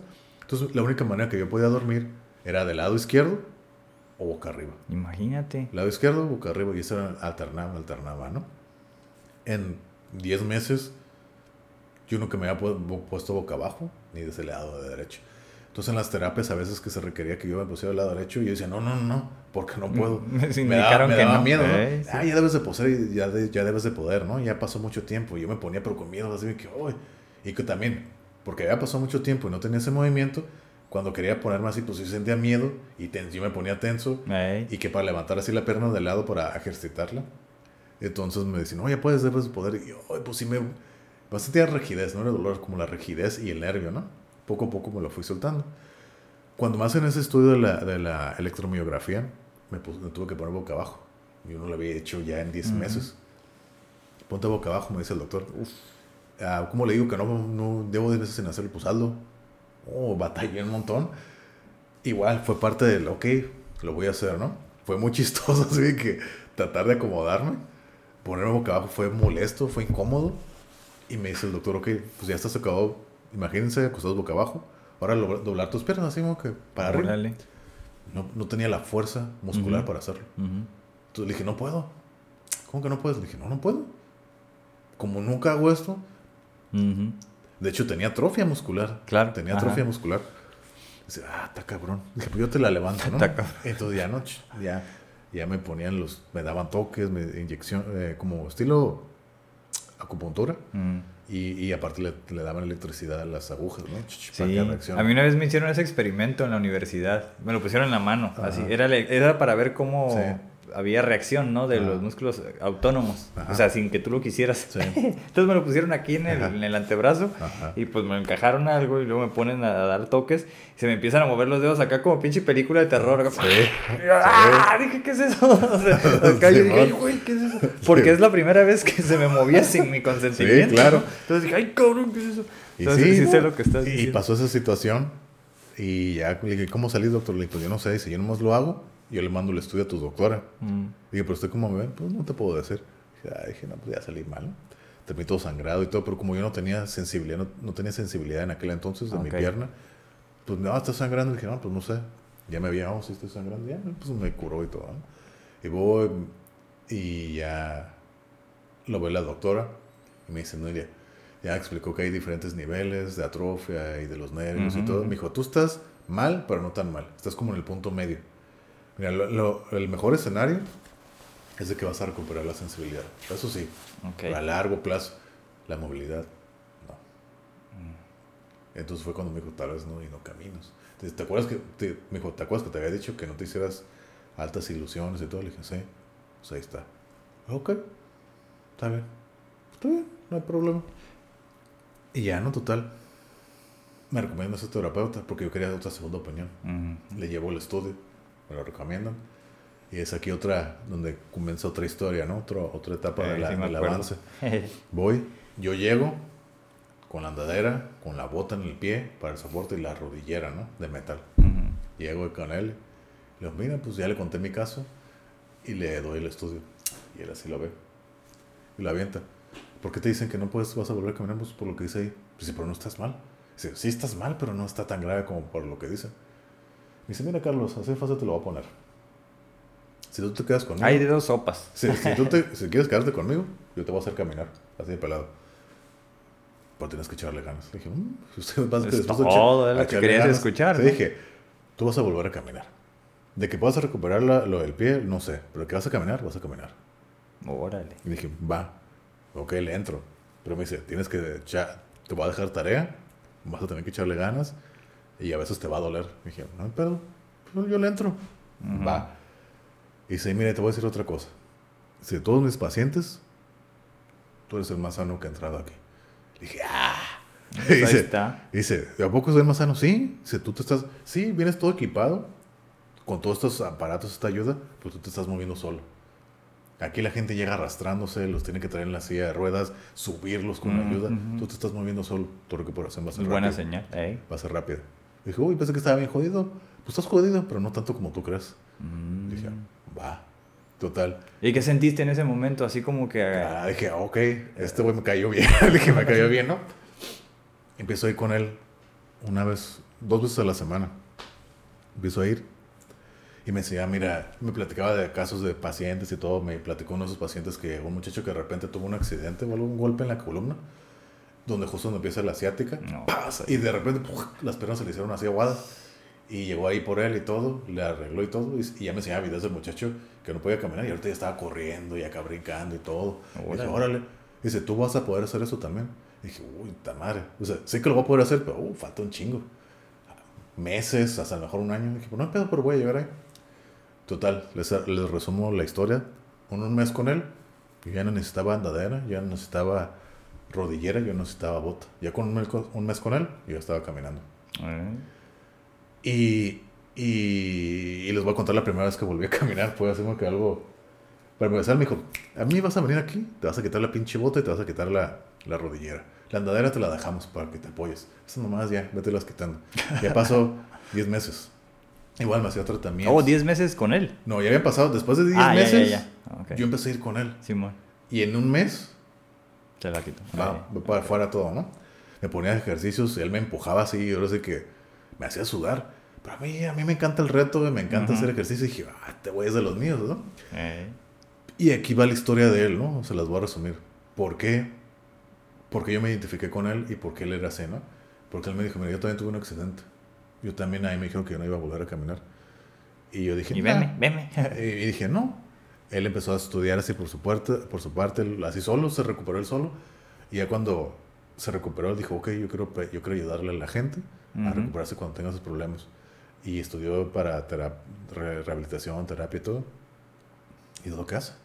Es lo que hace. dije, "Ah, ok. Él podía entenderme. Ujú. Él podía entender eso. Entonces dije, ok, entonces este güey ya está aquí en- de este lado también. Entonces por eso, por eso tienes empatía, por eso entiende. Ujú. Y dije, ok, va. Entonces, ok. Y pues me dije, "Ay, qué mamadas. Tú vas a poder salir adelante. Ok. Y yo puse, deposité toda mi confianza en él. Pero yo hacía Y la dio tarea. resultado. Pero eh. yo hacía la tarea. Entonces, y me ponía así cosas bien raras, así que, ok, eh, tú dime qué hacer, y yo lo hago, y yo lo hacía. Ujú. Iba ahí, y haz de cuenta como si no tuviera nada. Así que tú vas a correr, vas a hacer esto, lagartijas y todo, movimientos, ¿no? Él me enseñó cómo moverme aco- aco- acostado, cómo ponerme boca abajo, cómo moverme. Él me enseñó a hacer todo eso y dije, ok, es que Carlos, todo esto es de lógica, es sentido. Así que fíjate, si estás así y no puedes hacer esto, hazle así. Y oh, ok, ok, ¿no? Y es que, oh, este Sí, o sea, pasaste de, de que no puedes hacer ciertos movimientos a buscar el cómo sí hacerlos, Sí, ¿no? De una o sea, manera segura. De, de, y exactamente de tener muy poca movilidad, fue un brinco bastante grande, ¿no? Bastante grande. Dije, ay, güey. Es que te dio confianza. ¿no? Exacto, me dio Exacto. confianza y creo que me sentí entendido. Ándale. Me sentí entendido, comprendido por este güey, ¿no? Porque igual como los dijo, este güey ya había estado de este lado, ¿no? Ujú. que ese güey lo aprecio un chingo también y le tengo mucho cariño y creo que hicimos amistad. ¿no? Igual somos casi de la misma edad, pero es como unos 3, 4 años más grande que yo. Eh, pero igual, ¿no? Les voy, a, les voy a contar la historia cuando volví a caminar. Igual, yo ya andaba, yo andaba descalzo, descalzo, nomás con la andadera. Me decía, quítate los calcetines. Los... Para empezar, yo no me podía poner calcetines, porque como no puedo mover el pie, Ujú. pues no puedo tener la... Agacharte para. Ajá, aparte no puedo mover el pie, no puedo apretarlo, no puedo... Cuando te pones los calcetines pones el pie duro, rígido, para ponerte el calcetín. Yo no puedo, yo no tengo control de mi pie, entonces no lo hacía. Yo lo que tenía era como unos tenis, así que se metían nomás. Y ya, era todo, no me ponía calcetín ni nada. Ya no llegaba con él, me los quitaba y hacía toda la terapia y rehabilitación. Y era así, órale cabrón, voy a hacer sentadillas, lagartijas, hacer pesas, ligas y todo, ¿no? Como yo podía, poco a poco, poco a poco. El primer día que volví a caminar, fue otro de los momentos que, que casi lloro. Ujú. Pues sí lloré, así me salieron las lágrimas. Ahí ¿Cómo no? está- donde, su, donde está su consultorio, hay un caminillo así largo. Me dice, ok, vamos a caminar aquí, ¿no? Y ya voy con la andadera, así como viejito. Con las andaderas hasta le puse las pelotas de tenis también así, ¿no? Chuc, chuc, Ujú, chuc. ujú. Y hay unas escaleras al segundo piso. Ven, vas a subir estas madres. Sin la andadera, ¿no? Pero pues acá con el barandal y yo poco a poco, ¿no? Ah, subirla así. ah. Yo voy atrás de ti, no te vas a caer. Yo voy atrás de ti, ¿no? Ok, ya no la subo, ok. Está bien, ¿no? Ahora bájala así, ya estás. Órale. Eh, por- eh, les voy a explicar, ¿no? Para la gente que no sabe, ¿no? Aprendí un chingo de cosas. Cuando haces esa te- terapia para volver a subir escaleras, la dinámica es, uno, ahorita pues ya lo hago también, ¿no? Y ya estoy mejor. Sube las escaleras escalón por escalón, ¿no? Ujú. La dinámica es, estás, subes el pie al escalón y subes el otro pie al escalón. Y uno por uno, pues. O sea, el mismo pie. Uno Ajá, subes no, y. No es como lo haces normal, así, uno, un escalón por pie, ¿no? Subes el escalón y al mismo escalón subes el otro pie. Ajá. De ahí subes el otro pie al siguiente escalón y luego subes el otro pie al mismo escalón y así te vas, ¿no? Es uno, dos, uno, dos, uno, Ujú. dos, uno, dos, ¿no? Y esa era la dinámica, ¿no? Órale. Poco a poco, poco a poco y luego de bajada. Y dice, ok, vamos a caminar esto, ya en el piso, vamos en, plano. Y ya vente, ¿no? Voy con la andadera, ven, sígueme. Llegamos al final del pasillo, ahora viene de regreso. Y entonces aquí fue donde ya empezó esto. Entonces dije, ok. Y dice, güey, tienes que echarle coco, cabrón. Y ahí, bueno. entonces me dice, practica en tu casa. Haz lo siguiente, es como que ya te empiezas a soltar, ¿no? A mí me da miedo no caerme, eso no me da miedo, sino lastimarme y que Ujú. volverme a quebrar y que valga como un retroceso. Ah, este Ey, retroceso, cómo ¿no? Dice, mira, no te vas a caer. Lo que vas a hacer, esto fue lo que me dijo que él, ¿no? Agarra la andadera, extiende todos tus brazos y déjala ahí. Lo más que lo puedas extender. Te queda como a dos pasos de donde tú estás. Ey, andadera. como sea llegas, ¿no? Ajá, dos pasillos, no te vas a caer así, ya tienes control, si estás fuerte, gracias a todo el ejercicio que hacías, o sea, tienes fuerza, eh, sabes, o sea, tienes estabilidad, tu cuerpo no es así pinche güey de que no hacía nada, o sea, se ve que haces, haces ejercicio, ok. Caminaba, ok, ¿no? Entonces lo que fue la dinámica que hizo, yo extendí el brazo, los brazos, puse la andadera, yo cuando iba a llegar, ese güey la, la quitaba, Síguele. Y ya, síguele. Y así me la aventé. Así, así. Ya cuando iba a llegar, síguele. Y pues iba así como un niño recién volviendo a caminar. Ujú. Pues nos aventamos que son como 10 metros así caminando. Y que se ya llegó y ya me dijo, ahí está. No que no puedes. Y ya me quedé así dije, ay, güey. Y pues ve que sentí orgullo. El logro, ¿no? el logro, Eh. orgullo. eh, más que nada fue orgullo, logro por mí mismo porque yo sabía que lo iba a volver a hacer, ¿no? Pero no sabía que lo iba a hacer tan rápido, que tan, en tan poco tiempo. Y ese güey pasó un mes con él y ahí yo estaba. Entonces eso me dio así una más seguridad de la que ya tenía. Eh. pum, así me que potencializó mi seguridad, así me que me quedé. Ah, Ok. Entonces ahí ya fue, la carrilla fue más intensa. Pues dije, dale, güey, dale, dale, ¿no? Igual, ¿no? Ya que vio que podía correr algo, ya. Dice, ya no me vas a poner excusas que no caminas ni nada, güey, órale. Y empezó la carrilla. Me sentí así como que entrenar para, no sé, una competencia, así, órale. Y ahora sí subí las escaleras así corriendo, tas, tas, tas, corriendo, él, él jalándome así con las ligas hacia atrás. Tú córrele, córrele. Oh. De lado, Órale. sentadillas, lagartijas, pesas. Acá una, un circuito de movimientos, brincando, sentadillas. No, acá intenso salía sudado. Pero a mí me encanta todo eso dale. Entonces por eso dije, dale, dale, dale, dale. Y por eso tuve un avance. Y es lo que él siempre me decía, mira, yo te puedo poner todo esto. Y es lo mismo que me dijo mi tía. Yo te puedo poner todo esto, güey, pero si tú no lo quieres hacer, de nada va a servir, güey. Y es verdad. Y le dije, ok. Y dice, aquí lo que tú te está ayudando es tu mente, güey. Lo que te está haciendo llegar aquí, güey. Exacto. No yo, eres tú. Le dije, no, sí, yo sé. Pero tú también me estás, tú eres mi guía. Y yo estoy siguiendo mi mente a ti, güey. Dice, "Uh, ahí está, güey. Ya, hasta la fecha, ¿no? Siguió todo. Regreso a trabajar. Para eso, pues yo estaba, estaba con discapacidad, ¿no? Ahora sí que Sí, ¿no? de- discapacidad, ¿no? Pues, Estuve todo el 2019 sin trabajar, con discapacidad. Regreso en febrero de este año, 2020. Empiezo mi, a retomar mi rutina de nuevo, ¿no? Yo a vivir aquí solo, donde estamos ahorita grabando. Ahí. Eh, yo sabía que iba a regresar a trabajar en febrero de este año, pero me regresé a vivir yo solo ya en, en, en enero. Que me quiero calar un mes yo solo. Para ver qué onda. Eh, Había tres cosas que yo, que yo estaba dudando. No que iba a dudar, pero sabía que iba a batallar. Una era ir a comprar el agua, ¿no? Porque yo compro el garrafón de agua aquí en la Mm. esquina y dije, ok, ya no. Puedo cargarlo, tengo fuerza, pero no tengo la estabilidad del pie. Entonces, ¿cómo lo voy a hacer, no? Dije, igual, no hay problema. Siempre hay alguien que me pueda ayudar, ¿no? Dos, ¿cómo me voy a bañar? Porque aquí mi, mi tina es, es una tina, o sea, tengo que subir el pie y todo, ¿no? Pero yo siempre en mi cabeza da igual, como una frase que me decía mi abuelo, para todo hay maña. Entonces, sí. como yo tenía dos andaderas, entonces utilicé eso y las ingenié, ¿no? Mm. Y la tercera era ir pues, por las compras, el mandado y todo, ¿cómo le hago, no? Porque yo Claro. no tenía carro y aparte no podía manejar todavía. Entonces, para todo hubo solución. Ujú, ujú. Para todo hubo solución y hasta la fecha, ¿no? Y hasta, pues ahorita ya no necesito nada de los movimientos. Regreso a trabajar de febrero, trabajo, todo bien. Empecé a tener otra vez complicaciones en- de junio. En junio empezaron complicaciones. Ay, creo que esto fue peor que todo lo del año pasado, de junio a septiembre de este año. Ay, complicaciones. Sí. Ay, fue- esto sí, nunca había sentido dolor en todo este tiempo, apenas hasta junio, hasta septiembre de este año, hace un- Ujú, ujú. tres meses, fue cuando más dolor sentí, que sentí dolor porque tuve complicaciones con la pierna, me volvieron a hacer una cirugía, ayudó y ahorita estoy en lo mejor que he estado desde el accidente. Ujú. Por ahorita pues obviamente ya dejé los aparatos y todo, ya no uso nada, me siento muy bien. Ujú, O sea, ya hasta hago ejercicio, hago yoga y para mantenerme. Y básicamente me siento muy, muy bien. Qué o sea, bien. me siento mucho mejor. Y, y sí, pero, Ujú. y como lo vi en muchas partes y pláticas que he tenido con la gente y palabras que me ha dicho la gente, yo ahora sí que yo, yo sí lo creo que la, la discapacidad, la limitación está en la cabeza, en el físico. Oh, sí.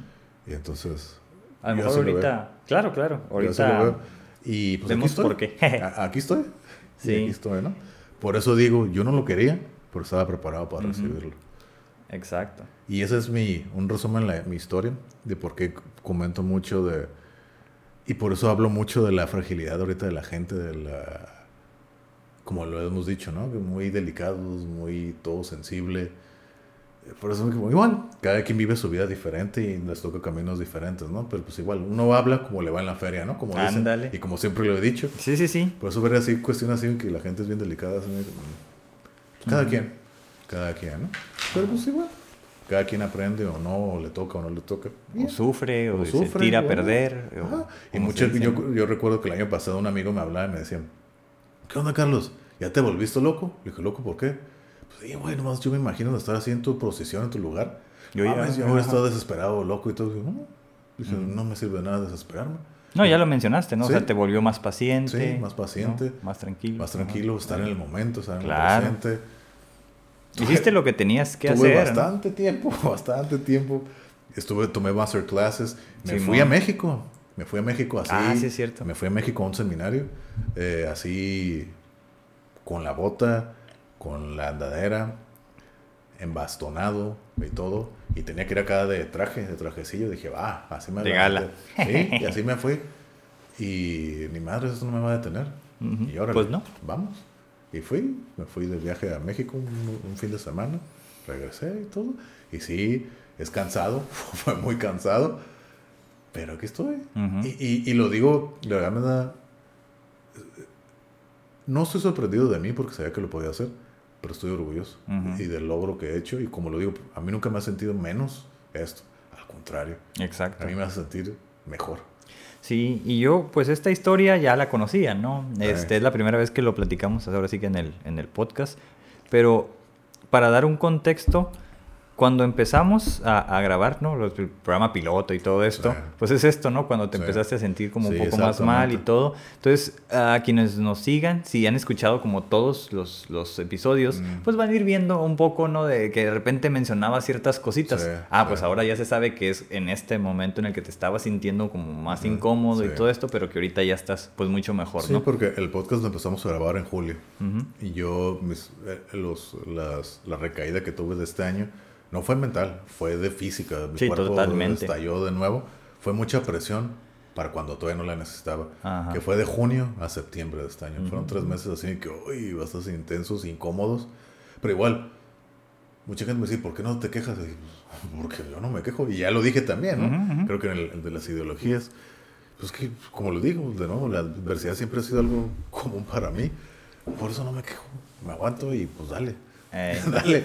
Dice, ¿pero te duele? Pues sí, estoy en dolor todo el día. Pues me aguanto. Y ya, se acabó, ¿no? Y sí, yo batallaba y ahí volví. Tengo muletas, las muletas nunca las utilicé, pero las tuve que utilizar porque ya no podía. Era, Ujú, era ujú. insoportable el dolor en mi pierna y todo en mi pie. Y tuve que volver a usar las muletas. Y eso aquí ya no los quise usar yo porque sentía que iba a ser para atrás. un ya retroceso, avanzado un ¿no? montón. Ajá. El ego. no, sí, bueno, de cierta fue- forma, pero es parte de fue él, ¿no? Ajá, Ahí sí fue ego. Dije, "Ah, ni madres, yo me voy a aguantar, ya me he aguantado, ¿no? Y dije, pero eh, una persona me dijo, mira, si lo necesitas, ¿por qué no? Yo no y la- esta persona me dijo, yo no lo veo como retroceso. A lo mejor es un apoyo que ahorita necesitas. Y yo no lo veo retroceso. El hecho de que esas muletas ahorita no te va a quitar el avance que llevas ahorita, que todo lo que llevas. Y me quedé pensando, pues de hecho, ¿no? A lo mejor es un apoyo que ahorita necesito. Y ya, las usé como una semana y me ayudaron y ya. Sí. Pero sí, y ahorita ya estoy mucho, mucho, mucho mejor. Pero, pues sí, es nomás Sí. querer salir adelante. Eso es todo. Pues, pues gracias, Carlos, por compartir de nuevo la historia. Bueno, de nuevo conmigo, ¿no? Para ellos, para quienes nos escuchan, pues va a ser novedoso. Eh, pero es una historia totalmente, ¿no? De resiliencia, de sobreponerse a la adversidad, de esfuerzo, de dejar como de lado como un pronóstico un tanto negativo Sí. ¿no? y casarse con la idea de que yo quiero estar bien, yo quiero salir adelante a Ajá. pesar de, ¿no? Sí. Eh, Porque el pronóstico era un tanto negativo, catastrófico Sí. y tú dijiste, no, ¿sabes qué? Pues mm, esa es su idea, no la mía. ¿no? Y yo voy a seguir pues mi esfuerzo, mi camino y bueno, ya estás de este lado, ¿no? Que, por ejemplo, pues yo que te veo y todo, me imagino que si alguien no te conoce y te ve, pues de rep- o sea, no parece, no parece que Ujú. te hayas tenido un accidente ni nada. No, o sea, no, no. estás usando ningún aparato, ningún método de apoyo. Sí, si eres observador, sí se nota que camino o no camino bien. Sí.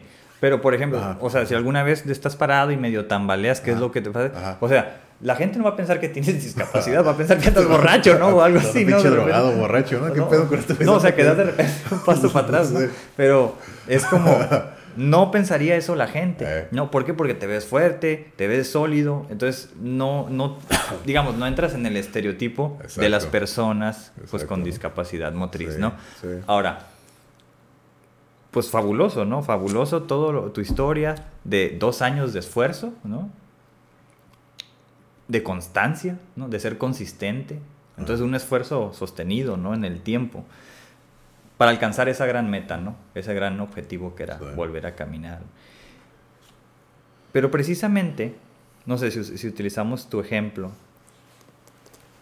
de cómo tú pues no te dejaste caer emocionalmente, ¿no? O sea, aun y cuando había dolor, cuando había malestar, digamos que utilizaste la atención farmacológica, o sea, el tratamiento sí. médico y todo, tuviste, pues digamos, eres afortunado de cierta forma de haber podido acceder a esos tratamientos, ¿no? Sí. Y haberlos querido Sí. cruzar, ¿no? Porque, bueno, yo en mi experiencia he atendido mucha gente que con diferentes circunstancias, accidentes, golpes, maltratos, digamos que se los cura diferente, ¿no? Sí. Y ahí tengo que poner el, el tema de las drogas. Ahorita ya me, me- quiero hacer una pausa. Eso que acabas de decir ahorita, que fui afortunado, sí. A pesar de todo lo que pasa, sí me siento afortunado, como lo dije, ¿no? De, de tener tanto apoyo de la gente Ujú. y tener el acceso a las cosas, ¿no? Por eso, sí batallé y a lo mejor lo hago ver muy dramático. Y sí fue, o sea, nadie sabe más que yo lo que yo viví. Exacto. Nadie lo sabe. Y todo lo que batallé, todo lo que les he contado. Ahorita a lo mejor lo pueden escuchar y todo y dicen, no, órale, ¿no? Pero pues sí, esto es día a día, es una batalla. ¿Cómo no? Todos los días, ¿no? Y sí, fue batallé, pero sí tuve bastante ayuda.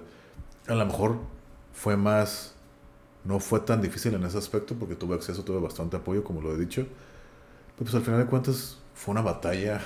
Sí, sin duda. O sea, no estoy diciendo que fue miel No, sobre hojuelas, no, ¿no? no, Porque... no, yo no estoy diciendo que tú lo dices, sino más a lo mejor eh, quiero, quiero hacer hincapié en eso que acabas de decir, ¿no? Que sí fue afortunado en muchas cosas, Ujú. pero al final de cuentas fue una batalla que yo tenía que decidir si iba a seguir o no. Sí, sí, sí. Es que es una carrera de resistencia, ¿no? Sí, De a sí. largo plazo, muy a Sí, largo plazo, bastante, donde Bastante, ¿no? no cualquiera se adapta a esas condiciones para querer sobreponerse. Sí. Entonces, ese es el factor mental, ¿no? Cuando hablan a veces de esta fortaleza mental, el equilibrio. Y pues yo sé que leíste, escuchaste como muchas cosas de motivación que te abonan a eso y te ayudan, ¿no? Sí. Entonces, en ese sentido, eso es lo que yo quiero poner como sobre la mesa, que es eh, un caso de éxito totalmente clínico, si le quieres ver así, o, o mental. Y por otra parte, pues las personas que no tienen acceso a ello, Sí. ¿no? Entonces, ya si entramos al terreno de la discapacidad psicosocial, ese es el brinco, porque una discapacidad motriz puede ser motriz nada más. Sí. Ahora, puede ser temporal o puede ser permanente. Sí.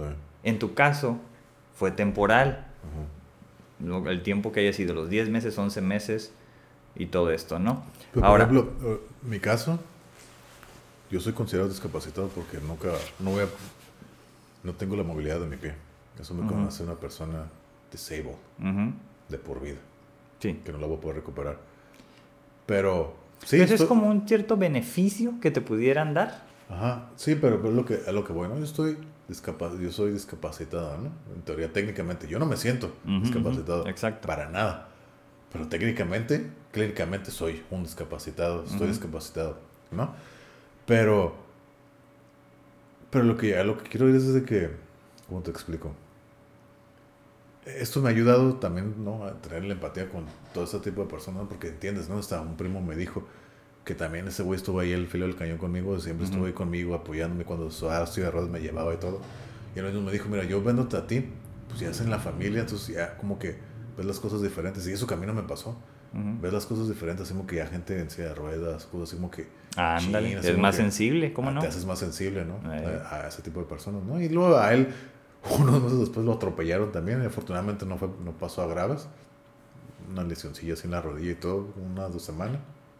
Se burlaba. Y en cura me dijo, no, sabes que ya te entiendo, güey, no puedo, no sé cómo puedes vivir así tanto tiempo que llevas. Pues para que veas, güey. O sea, yo creo que me vas a hacer campo en la cama, güey, para estar ahí los dos.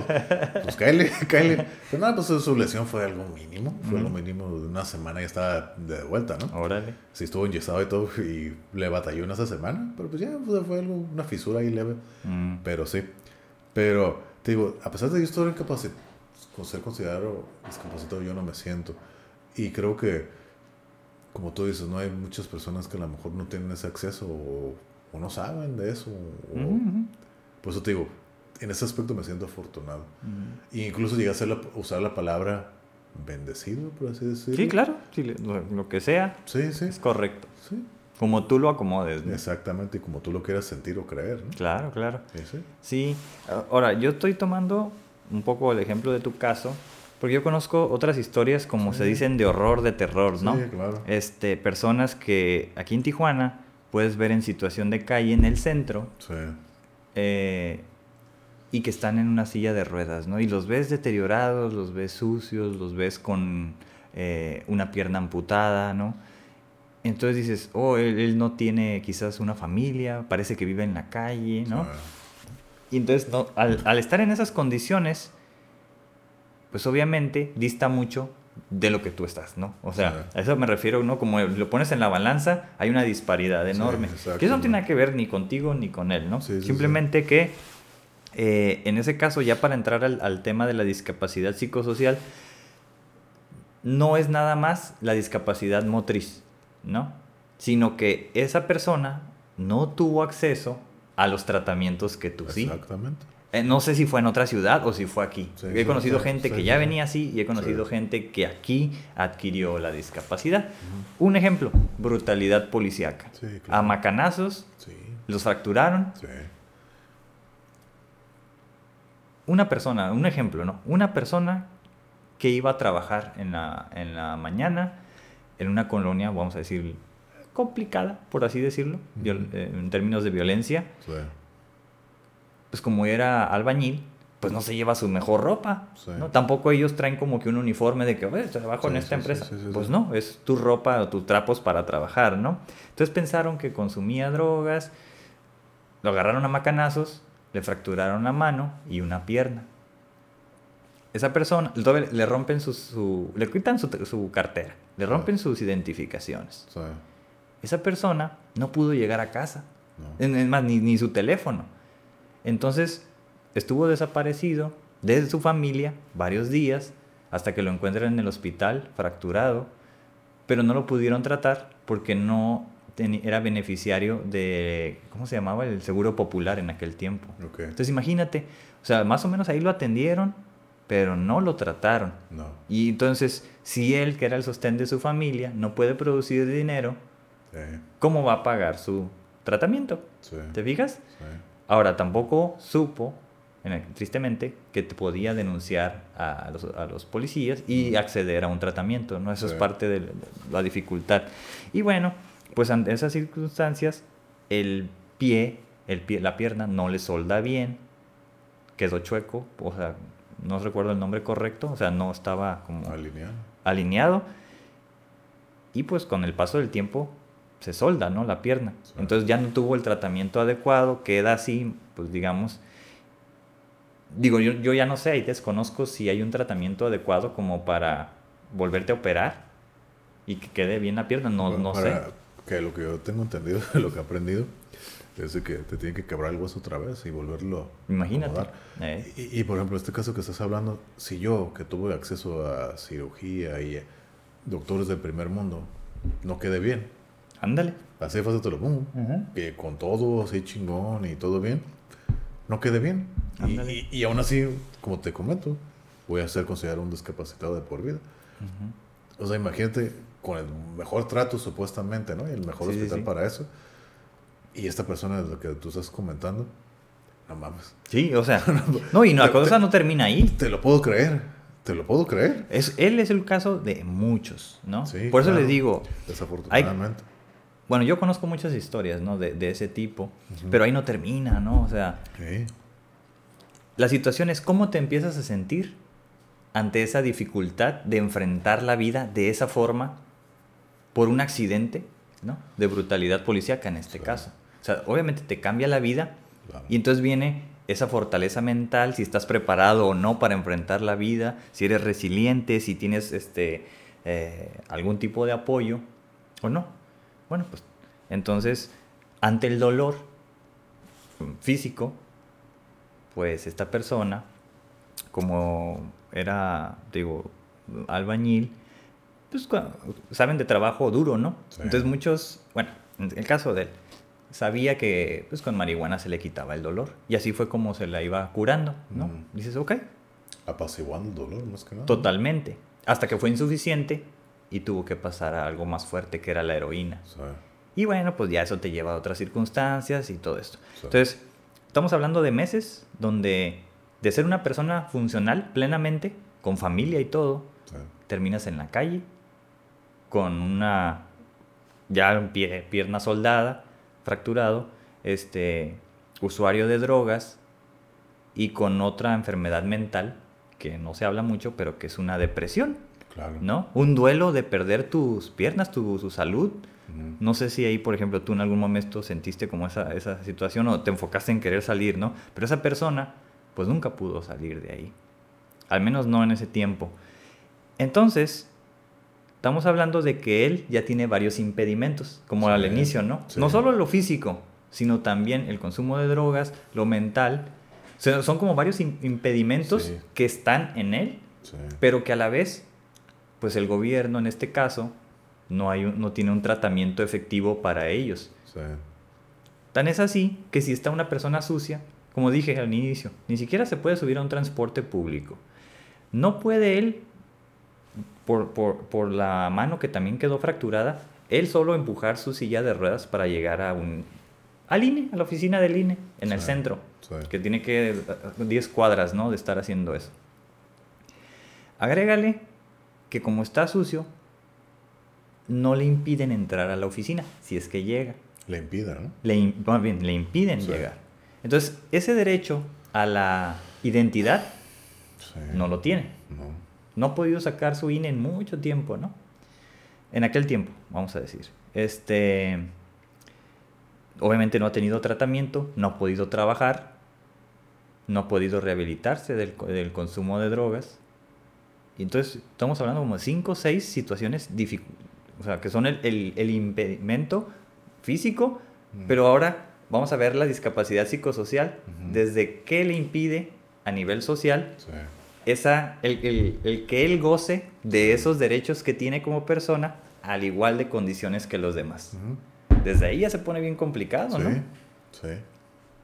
Y sin embargo, al ser una persona, tendría que tener acceso a esos derechos. A la rehabilitación física, en la, digo, ya de- dentro de sus posibilidades, ¿no? Sí. A un empleo, a la identidad, a tener su documentación. Sí. Y otra cosa que se llama, a mí me gusta mucho ese tema, el derecho a la ciudad. Eso es cuando la ciudad y la sociedad te excluye Ok. por, por lo que dije, ¿no? O Sí, sea, sí, sí, sí. Yo estoy diciendo que es, usa drogas y que tiene una, ah, una enfermedad de depresión no tratada porque la, la- se trata o se medica con droga, Sí, claro. no con el medicamento. Se hace no un, va. ci- se hace un ciclo vicioso, ¿no? Totalmente. Entonces, si la sociedad más bien excluye y se aleja de ti y te deja por ahí a, a merced en situación de calle y no te ayuda, Claro. digo, no es responsabilidad de la sociedad, sí del gobierno. Pero el gobierno no tiene programas para ese tipo de personas. Entonces ahí está la discapacidad psicosocial, no por la persona, porque obviamente tiene impedimentos que ya dije, Sí, sí. pero si le agregas todas esas barreras que le impiden el pleno funcionamiento, esa ya es responsabilidad del gobierno, de cualquier gobierno, Sí. ¿no? Y ese es un ejemplo nada más nomás uno. de muchos De otros. tantos, ¿no? Yo, ajá, hay, hay muchos caminos que llevan a esa discapacidad psicosocial. Pero, por ejemplo, este caso que estás tomando, o sea, qué, qué mala onda de, de la nada. De le la cambió, nada. Le cambió la vida a esta persona, ¿no?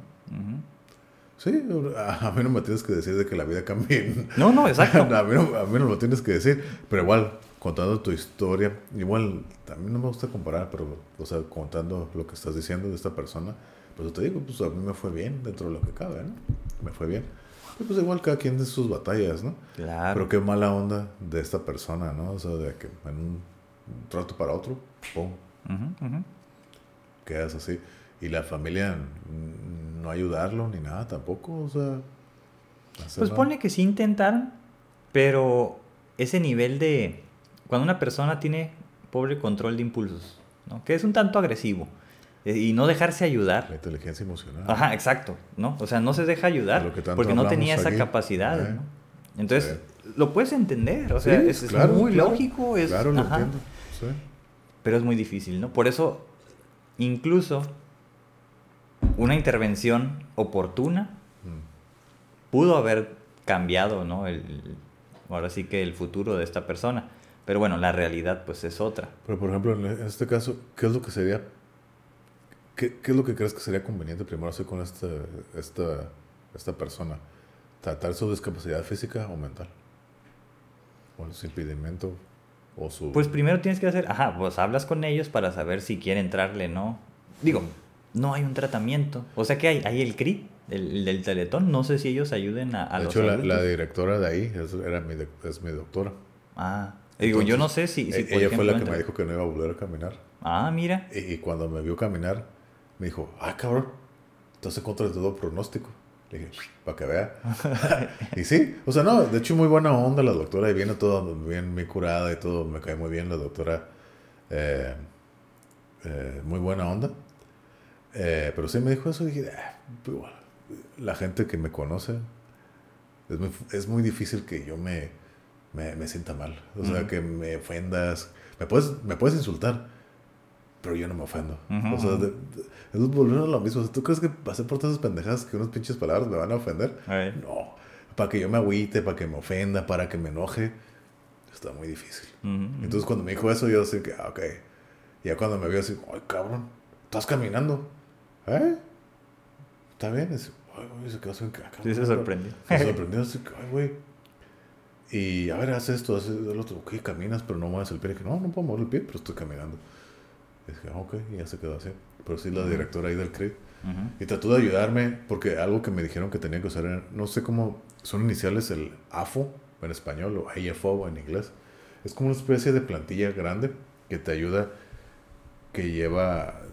Hay diferentes modelos, ¿no? Pero básicamente lo que hace es como una plantilla que tiene un resorte. Yo como no puedo mover mi pie, es como para al caminar, el resorte te levanta el pie, como para hacer simular el movimiento ah, natural.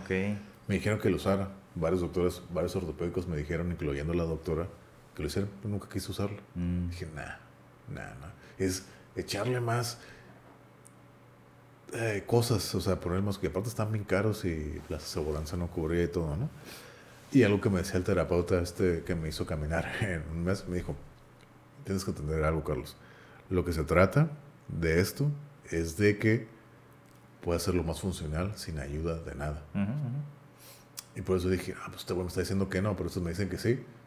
Pues me voy con el que me dice que no. Ah. Entonces yo sí eso y nunca lo compré. Nunca lo usé ni nada. Que a lo mejor me hubiera ayudado. ¿Quién sabe? Pues ponle. No sé. Ajá. Pero... A lo mejor que fuera un poco más, este... ¿Qué puedo decir? eso me ayudó más para, la caminada. Bueno, pues camino bien. O sea, camino y como tú dices, ¿no? No se nota. Si te pones a observar, ah, este güey camina raro. pero, pero fuera de ahí, pues no. Ajá. Pero no, pero pues sí, o sea, te digo, ahorita que salió la doctora, la doctora, ¿cómo se llama? No me acuerdo cómo se apellida. ya tiene rato, pues desde que empezó el COVID y todo, se paró toda la. Incluso, incluso eh, parte de la rehabilitación. Por eso te digo, ahorita comparando las historias, y te digo, fue muy afortunado poder tener sesiones de cama hiperbárica.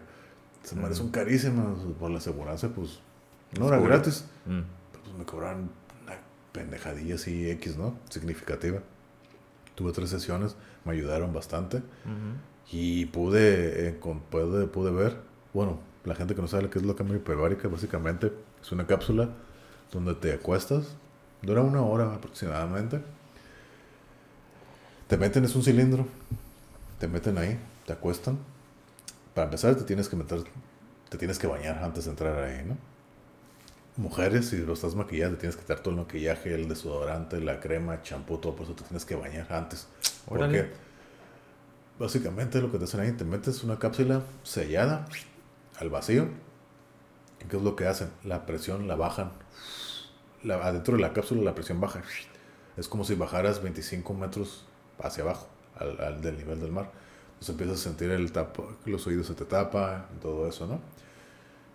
Pasa eso, se baja la presión y ¿qué es lo que empieza a hacer? Puro oxígeno. Te empiezan a tirar puro oxígeno.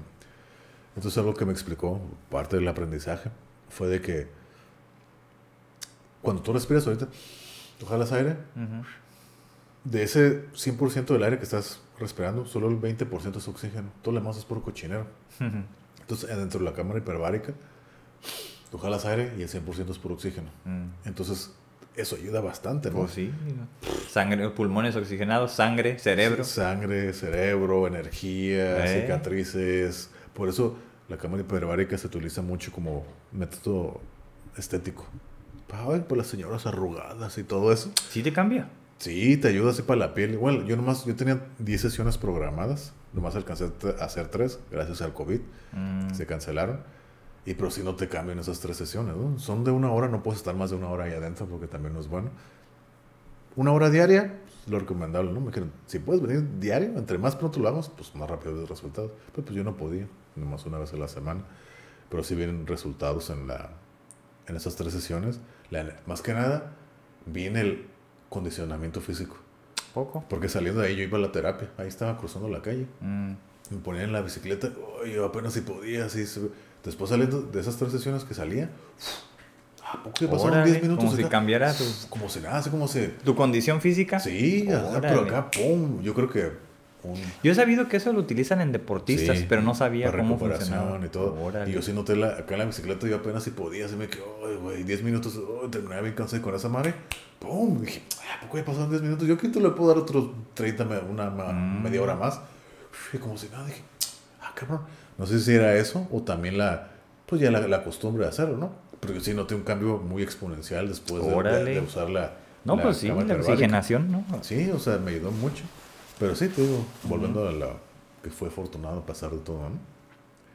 Pero, Sí. Pero sí, estuvo, estuvo interesante. Órale. No, pues así hay muchos casos. Digo, ahorita, eh, ya retomando el, el tema de la discapacidad psicosocial, pues realmente hay muchos ah, caminos que llevan para allá, Sí. ¿no? Yo por eso le llamo el hoyo negro de la discapacidad psicosocial, porque si vas a la zona norte y al bordo, pues ahí está las personas que tienen una enfermedad mental crónica, al menos. Sí. Entonces yo, en, en algún estudio, pues que entrevistándolos y todo esto, pues vi que tenían dos enfermedades o más, Sí. ¿no? O sea, que tenían criterios como para casi dos enfermedades mentales o más, pero digamos, no se puede diagnosticar tantos, siendo uno de ellos el consumo de drogas, ¿no? Entonces era lo que antes se llamaba la adicción, es decir, un consumo severo, crónico, de años, y pues ya platicándolo, pues te lleva a, a que, bueno, en algunos de ellos, ¿no? Por ejemplo, se asociaba a una discapacidad múltiple, no, no nada más motriz, sino motriz y visual, ¿no?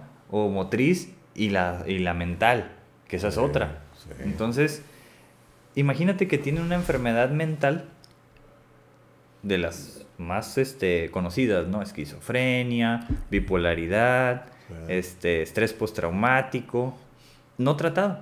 Sí. ¿Qué pasa con toda enfermedad que no tratas? Se agrava. Claro. ¿Qué está pasando con el COVID? Si no te atiendes a, a cierto momento, Claro. ya es muy tarde. Sí. Eso pasa también con las enfermedades mentales, nada más que pues no todas matan, ¿no? No. O sea, es de larga duración, pero viene el decaimiento en lo que es el funcionamiento psicosocial o la- el funcionamiento adaptativo, ¿no? Entonces, en tu caso estamos hablando de que fue un, un funcionamiento perfecto en la adaptación a esta circunstancia. Sí. Las otras personas pues no tienen esas capacidades, Sí. tristemente. Sí. Entonces, agrégale que, que, pues terminan en la calle porque no pueden mantener un empleo o, o pasa algún accidente como ese que conté. Todo depende en qué condiciones vives, en qué, en qué colonia vives, ¿no? Sí. O sea, se pueden juntar ahí tristemente los astros y te pasa una, un- cualquier eh, situación indeseable y te puede cambiar la vida. Así conocí a mucha gente en la cárcel. Digo, en la cárcel de la 20, ¿no? De aquí de Tijuana. ¿Por eso estás aquí? No, pues porque soy mecánico y, y piensan que ando no sé qué. Me levantaron así. Y sí, así veías, ¿no? La policía nomás te ve y órale, vas para arriba. Sí. Entonces, muchos de las personas, por eso, eh, eh, de las que yo estoy hablando, que están en situación de calle, puta, tienen broncas con los policías, ¿no? Los policías este, tienen que huir de ellos. Y así. Entonces, es una de las, de las condiciones que afectan todas esas situaciones. Entonces, hay muchas barreras por las cuales ellos no pueden acceder ni a tratamiento. Una, porque no hay tratamientos para ellos. Básicamente los, los alejan, los aíslan, ¿no? Sí, y bueno, ya como es algo que no me gusta, pero pues siempre lo he dicho, desde que creo que lo descubrí, así como la canalización del río, ¿no? Sí. Tradicionalmente vive gente ahí porque es el único lugar en el que pueden vivir más o menos en paz, ¿no? Exactamente. Alejados de, la, de que la gente los, los vea mal, de que la gente los rechace, o de que están medio seguros, que también pasan horrores ahí, Sí. ¿no? O sea, pasan puras historias de terror también. Sí. Entonces, las personas que viven ahí, la sociedad dice, mientras estén ahí, están bien. Porque cuando la, el gobierno ha intentado sacarlos y les han llamado barbaridades, ¿no? Barrida de malandros, limpieza del bordo. O sea, son políticas que están basadas en estética. O sea, Exactamente eso es lo que iba a decir. o sea vamos a limpiar el En bordo, imagen. pero ¿y las personas? En imagen. Ajá. Entonces la gente dijo, eh, ¿por qué lo sacaron cuando estaban en el, en el parque, no? Sí. Eh, ¿por qué los dejaron? Lo habían dejado allá. La gente salía diciendo eso. La, entonces refleja la gente que hay una exclusión a estos grupos, ¿no? Minoritarios. Claro, porque es que aparte la gente, creo que como lo habíamos dicho ¿no? en, el, episodio de las drogas, capítulo 14, Ujú. Eh, eh, creo que hay muchos tabús acerca de las drogas, ¿no? Y mucha desinformación Ujú. de por qué son las causas de que puedes llegar a las drogas, ¿no? Y creo que las drogas afectan en todos los estatus sociales, no, No, más sí. en la pobreza también, Ujú. ¿eh? En los ricos, más que pues en los ricos tienes los medios para poder disimularla, ¿no? Ándale. aparentar, que es lo que se trata, ¿no? Pero sí, eh, yo sé que es mucha, mucha rechazo y tabú, mucho prejuicio, desinformación y más que nada, como lo dije en aquel entonces, ¿no? Pues, más que nada que yo tengo experiencia, no con yo personalmente en las drogas, pero las drogas afectaron indirectamente mi vida. Entonces, puedo entenderlo Ujú. y sí sé que mucha gente lo ve mal. Claro. O sea, no es algo bueno, pero mucha de esa gente que está usando drogas necesita ayuda. Ujú. Y más que nada, que ayudarlos, los estás haciendo a un lado. Ujú. Y yo me puedo identificar mucho con eso, porque como lo he dicho, ¿no? Es otra cosa que ya he platicado mucho, ¿no? Yo, yo pasé de- deprimido 21 años. Y es algo que yo en todos esos 21 años yo necesitaba mucha ayuda y nadie me la dio. Ujú. Al contrario, la gente me excluía, me pateaba, me insultaba y demás, ¿no? Eh, por eso me puedo identificar. Mm. Yo no llegué a las drogas porque tenía, sabía que las drogas me llevaron, fue parte de lo que me llevó a eso, pero yo no, o sea, indirectamente. Dije, no, pues no, esto lo puedo hacer peor. Ujú. Se puede hacer peor y no, con esto tengo. Ándale. No pu- quiero hacerlo peor. Entonces dije, tenía la conciencia El límite, ¿no? El límite, saber, nada, esto no. Entonces, sí, o sea, puedo identificarme con eso, puedo entenderlo. Y desafortunadamente, vuelvo a decir, la gente, pues lo habla de lo que conoce, de cómo le va en la vida, ¿no? Ujú, Y si no sabes, Exacto. pues hablas con lo que conoces, lo poco que conoces, ¿no? Y creo que afortunadamente o desafortunadamente, como lo acabo de decir hace rato, ¿no? La, la adversidad me ha ayudado a poder entender muchas cosas, comprender varias cosas, ¿no? Ser más empático con la gente y, y- y tratar de... Yo siempre digo, yo trato, si alguien necesita ayuda y está en mis manos poder ayudar, ¿por qué no hacerlo? Sea lo que sea, lo mínimo que pueda hacer, ¿por qué no hacerlo? Y, y más que nada porque yo sé lo que es necesitar ayuda y que nadie te la dé. Mm. Entonces por eso trato de siempre ayudar a la gente como yo pueda. O sea, no, yo no soy pinche, oh, a estar ayudando a todos. No, sino que igual me nace. Y siempre digo, haz el bien y no ves a quién. Pues así que ya, yo sí lo hago, ¿no? Yo, yo sí trato de vivir así, ¿no? Porque sé lo que es necesitar ayuda. Claro. Y pues simplemente, pero sí sé que en cuestión de drogas sí hay un desinformación y muchos prejuicios. Y- Sí, sí. y- Y, el estigma, de nuevo, ¿no? Exacto, estigmatizar a la gente. Y ahora bien, yo entiendo que la gente esté en contra del consumo y que lo vea como malo, o sea, pero eso es como, si lo hablamos desde las dimensiones, ¿no? La, la primera dimensión, ¿no? Es, es, Ah. es bueno o malo, ¿Eh? o sea, la moral. No, o sea, tenemos que verlo desde otras dimensiones, ¿no? Ya, Sí, todo ya lo es- quieren ver blanco y negro. lo que- Exacto. Es que lo que yo le digo a la gente. No todo es blanco y negro. Entre el blanco y el negro hay toda una gama de colores. Ujú. No nomás, es- no nomás son dos cosas. Exacto. Son dos polos, ¿no? Entonces hay muchas cosas que puedes ver. ¿Por qué no más enfocarte en esas dos? Si no todo es así, blanco y negro. Ujú. Pero pues, como Sí. digo. Y bueno, pues por ejemplo, en la situación de calle aquí en Tijuana, la situación de calle está en todas las colonias. Sí. ¿no? Cuando yo iba a hacer prevención a las escuelas, les hacía esa pregunta ¿no? a todos los niños, en el sa- salón que me tocara o adolescentes. A ver, ¿de qué colonia vienen? Y pues me nombraban un montón de colonias alrededor de la escuela. O sea, no una sola colonia, ¿no? Sí. Ok, levanten la mano. ¿Quiénes de ustedes eh, conocen a personas que consuman drogas? No, pues Pues ya estamos hablando un montón, ¿no? 80%, ¿no? Incluso a veces el 90 y a veces hasta casi el 100%, ¿no? De un salón, de dos o tres salones. Y luego les preguntaba, ok, ¿quiénes de ustedes, de los que levantaron, la- es más, todos, ¿quiénes de ustedes en su colonia han visto personas que ya viven en la calle y que se cree que es que por consumo de drogas? No, pues también como el 70%, era un número muy, muy, Muy alto, alto, ¿no? Claro. Y, y eso, pues yo como curioso que soy, ¿no? En escuela a la que iba lo preguntaba. Entonces dije, puta, esto está en todos lados en las colonias. Sí. No nada más acá donde se cree, ¿no? En, en la zona norte, en el bordo, en todas las colonias hay. Y pues, algo que no se sabe, hay un concepto, ¿no? Que en psiquiatría se llama patología dual. Mm. Y la patología dual es un trastorno mental, depresión, ansiedad, estrés postraumático, lo que sea, un trastorno de, de- mental, más el- la enfermedad del consumo de drogas. Entonces son dos sí, trastornos, ¿no? Sí, sí. Y como digo, ahí cuando las personas ya en situación de calle es más complicado. Claro. Porque son historias, por ejemplo, de deportación de Estados Unidos, que estaban bien, que ya no pueden estar allá, que se han ido cruzando, un montón. Entonces hay, hay muchos factores de riesgo vinculados a este tipo de discapacidad y que a grandes rasgos pues es eso, ¿no? Consumo de drogas, situación de calle, obviamente una enfermedad mental que no se sabe cuál es, porque tendrías que atenderlos Sí. y como digo, de repente una otra discapacidad motriz o visual y lo vuelve discapacidad múltiple, ¿no? De repente VIH, SIDA, Ay. hepatitis C. Sí.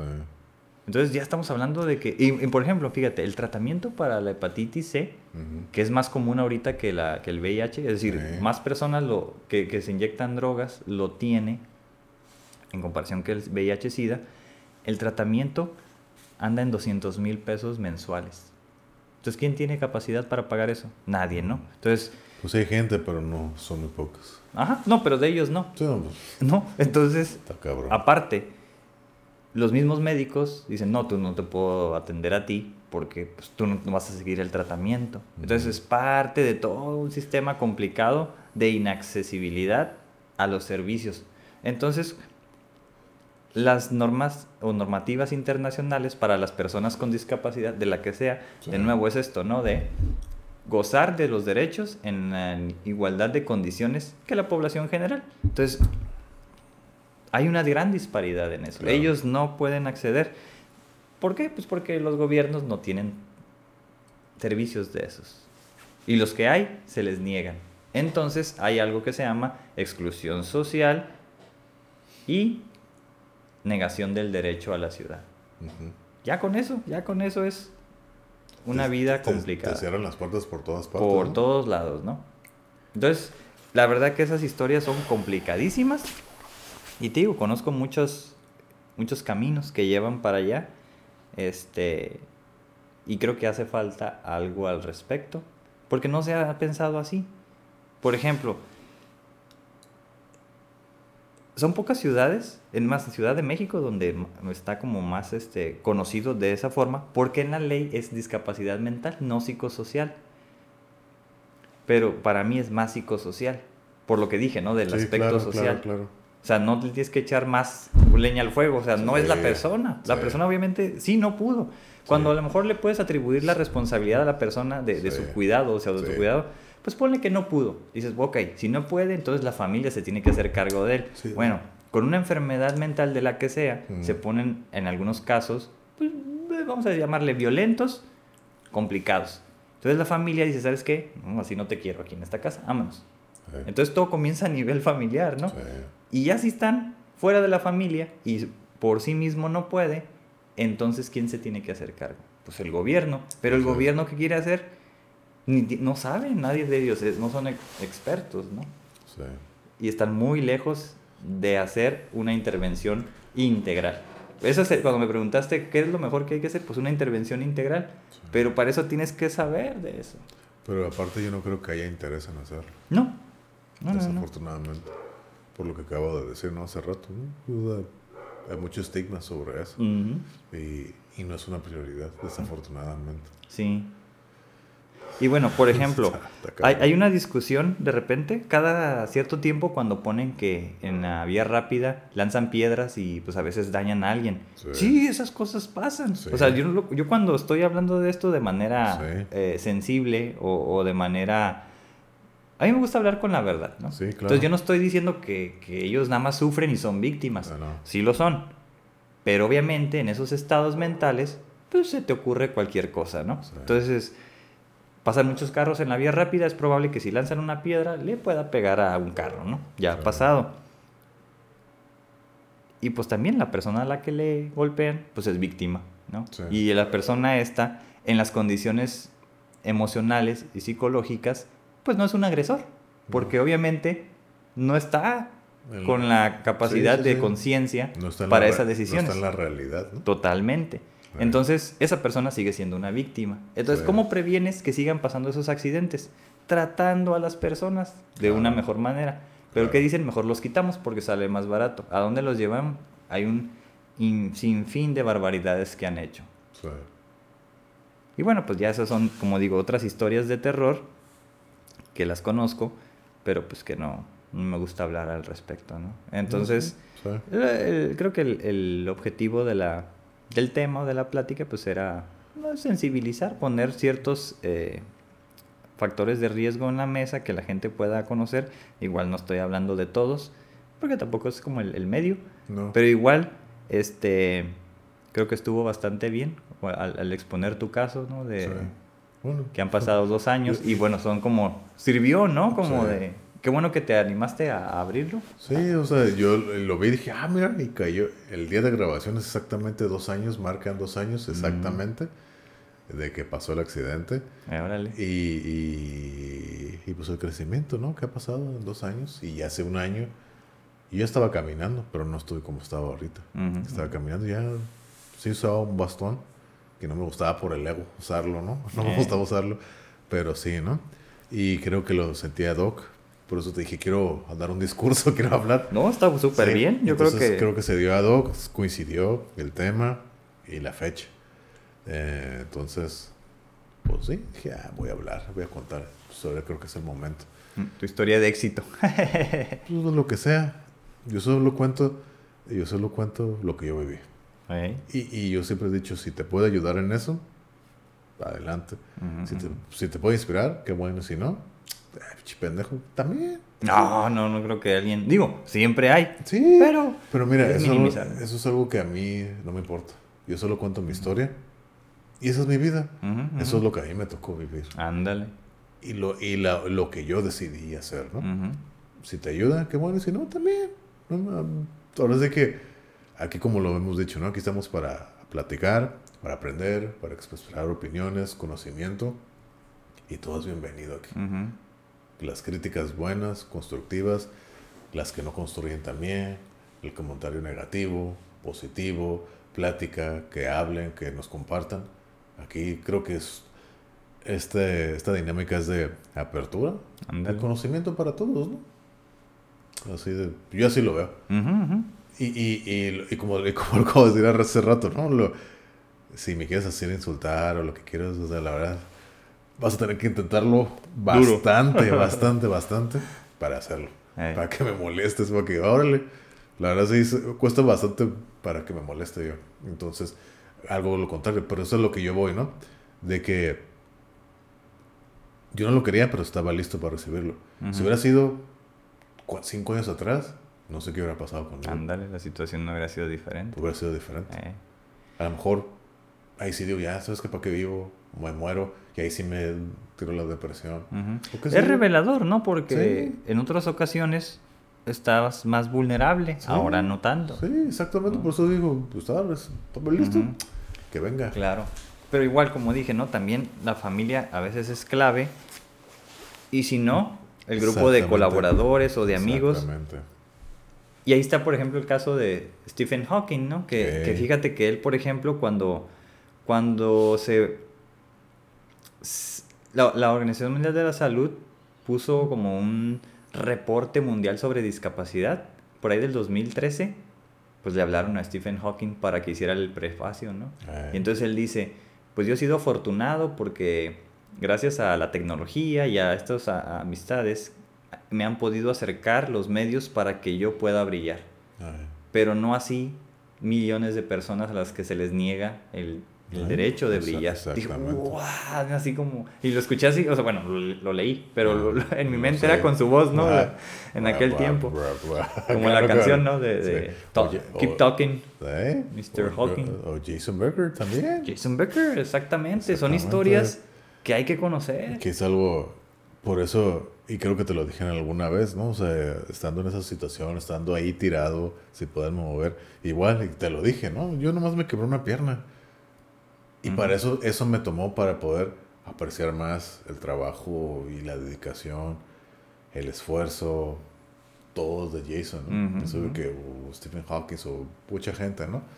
Y esa, poder ser, eh, esa empatía, entender a la gente, ¿no? O sea, Ujú, pues, Una fractura de pierna y sí que me limitó mucho y me sí, y estoy limitado todo, como lo digo, hasta el, por el resto de mi vida lo voy a estar. Pero eso me sirvió para Ujú. poder entender muchas cosas, ¿no? Y, y poderme empati- empatizar más con la gente. Como lo que estamos hablando, estos casos de personas de calle, que sí, la verdad sí que sí me agüita. Igual, como digo, yo trato de hacer todo lo que yo pueda, ¿no? ujú. Porque puedo ayudar. Trato de hacer lo que yo puedo, tampoco me voy a desvivir por la gente. O sea, porque ese no es el caso. O sea, es lo que Ujú. hasta donde- mis límites hasta donde yo puedo, ¿no? Pues bien, si puedo dar más, lo doy. Si no, hasta donde yo puedo. Creo que cada cosa cuenta, ¿no? Lo que tú puedes hacer, cuenta, ¿no? Pero que Sí. hacer poco es mejor que no hacer nada. Yo sí lo veo. Sí, sí, sí. A- a- Pero- Hace unos días eh, conocí como un nuevo filósofo. No, yo no lo conocía, nunca había escuchado, ¿no? O sea, y no es como que me pongo a leer de filosofía, simplemente que me apareció por ahí y me llamó la atención el concepto. Se llama Daniel Schachterberg, algo así. Schachterberg, eh, no No sé si sea conozco. alemán o qué onda. El chiste es que vive en, al menos lo que tengo entendido, en Reino Unido. Y él anda proponiendo como unos temas eh, novedosos en los cuales dice que se llama como Make Sense, que ahora el, el mundo actual tiene que... ¿Cómo sería la traducción correcta? ¿Hacer sentido? Make sense. Make sense. Hace que haga sentido. Ajá. O sense making, es lo mismo, ¿no? Ajá, que Sí, tenga sí, sentido algo. Ajá, que tenga sentido Pero algo. él hablaba como de comprender eh, pues la vida actual, ¿no? Que está muy basada en lo virtual Sí. y que la gran mayoría de lo que se publica en, en las redes sociales pues es basura. Entonces tú tienes que, Sí. ajá, lo que hemos discutido ¿no? Anteriormente, tienes que saber discernir qué de eso es verdad y qué no.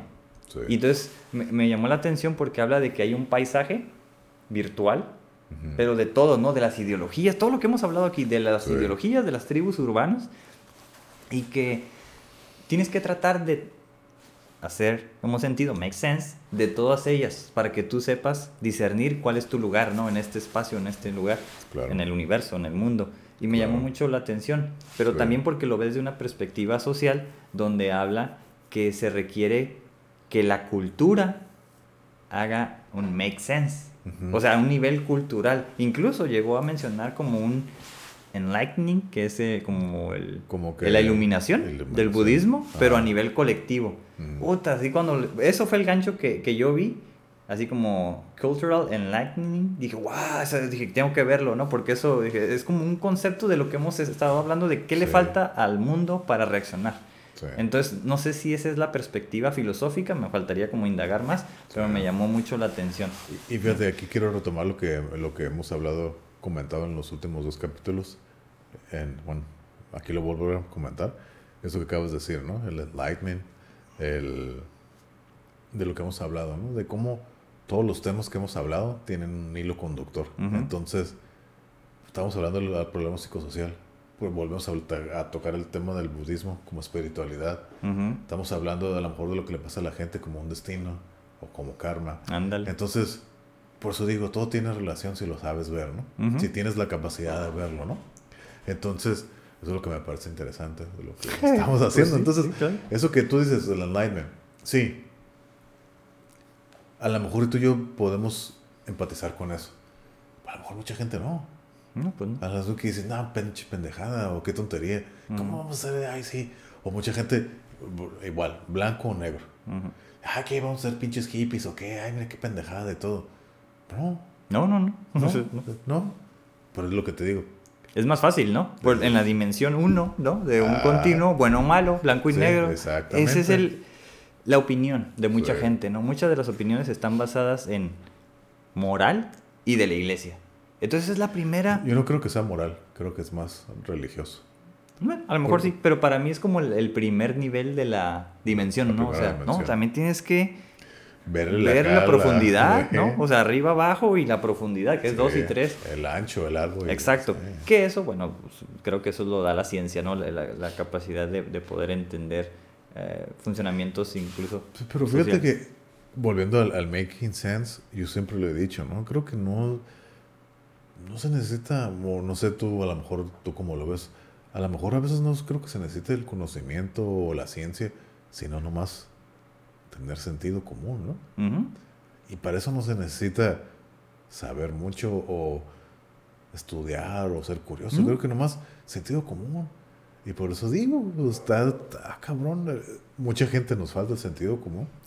Y De repente aquí, ¿no? Como que nos acá nos ponemos muy críticos y de repente como que nos salimos de esto. Es lo que reflexioné. Sí, sí, Es ah, lo sí, sí, yo también lo noto, pero, pero es que volvemos, es, es como lo dije, creo que en el episodio pasado o hace dos, de que básicamente lo que aquí hablamos, pues igual es un reflejo de lo que somos, de cómo pensamos también.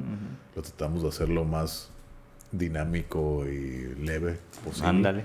Pero pues sí, es un reflejo de quiénes somos, al final de cuentas, ¿no?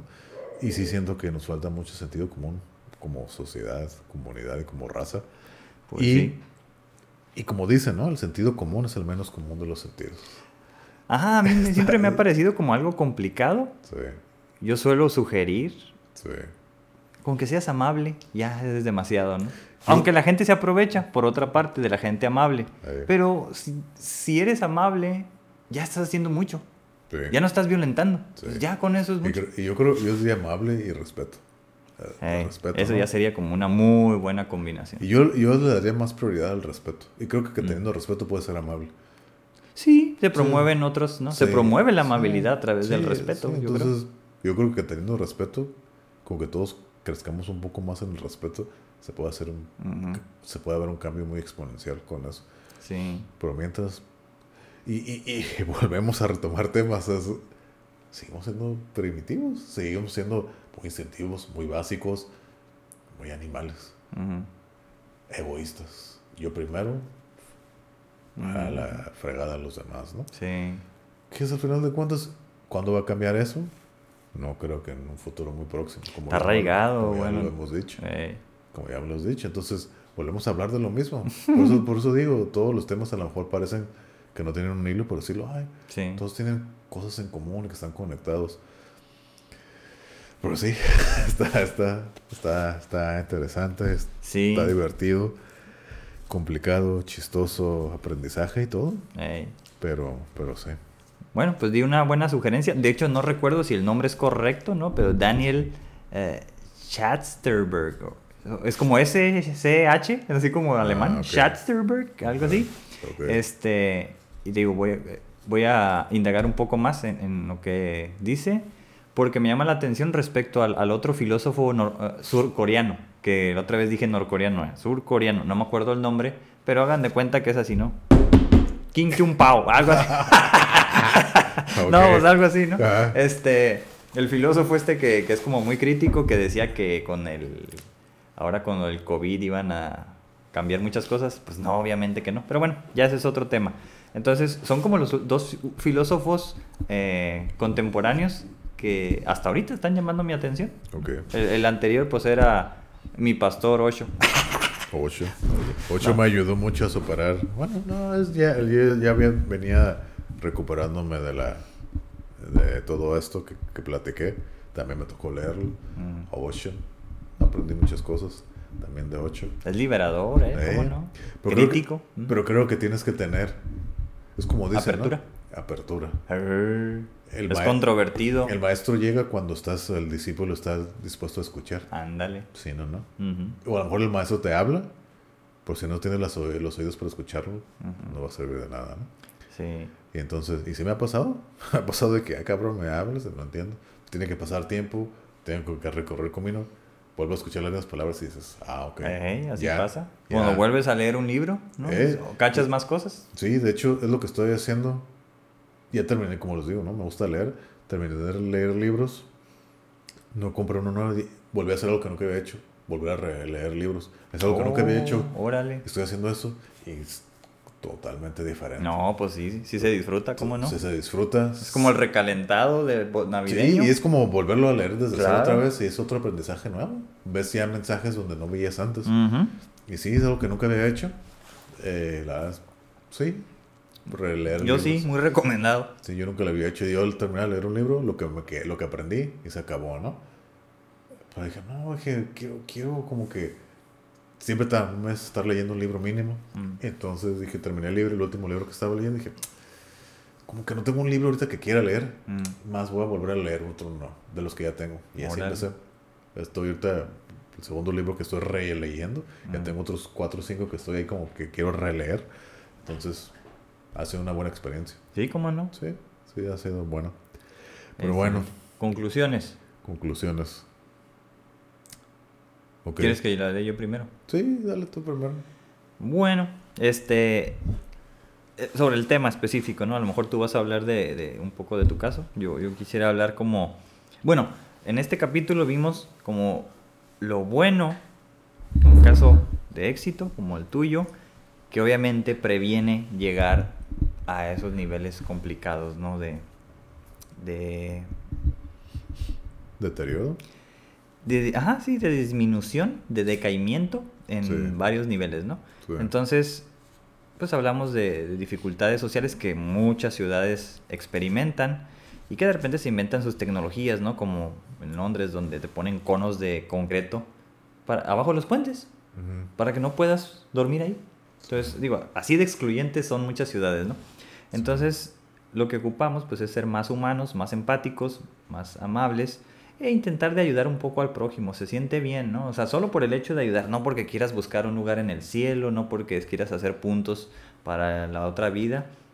Yo, por ejemplo, que he hecho mucho eso, darle cinco pesos a alguien, ya le estás ayudando. a algo, y ¿no? ahorita me surge una pregunta de esto que acabas de decir, ayudarle a alguien.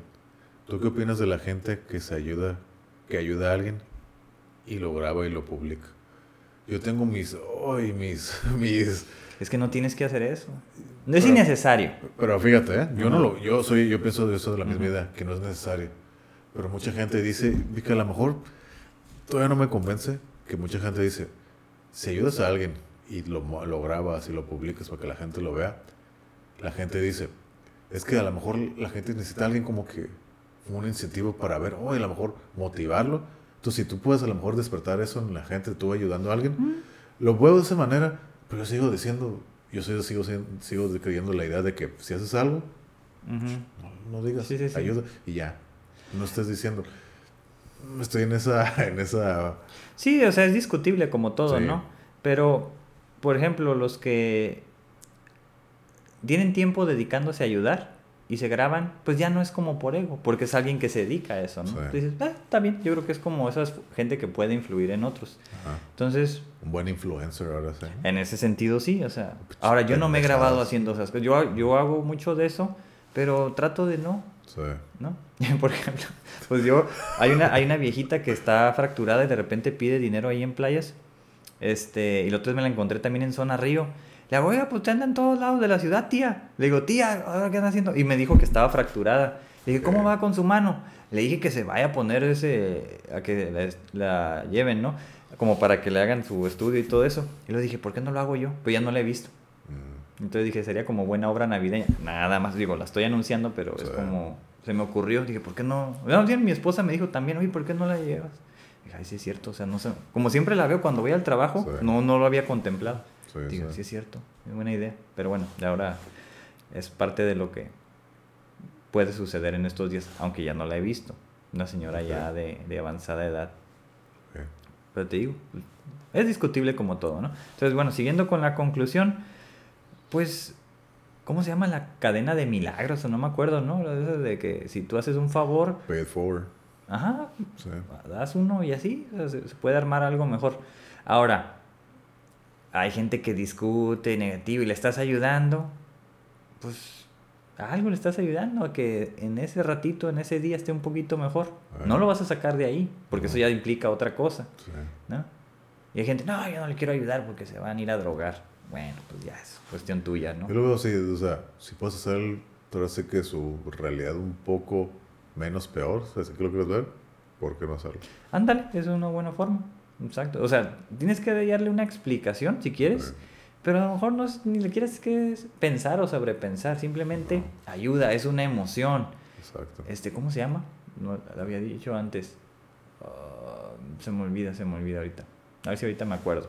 Pero es una emoción que los niños la tienen, ¿no? Es como... no- No es la empatía, o sea, es algo que de ahí vienen las conductas prosociales.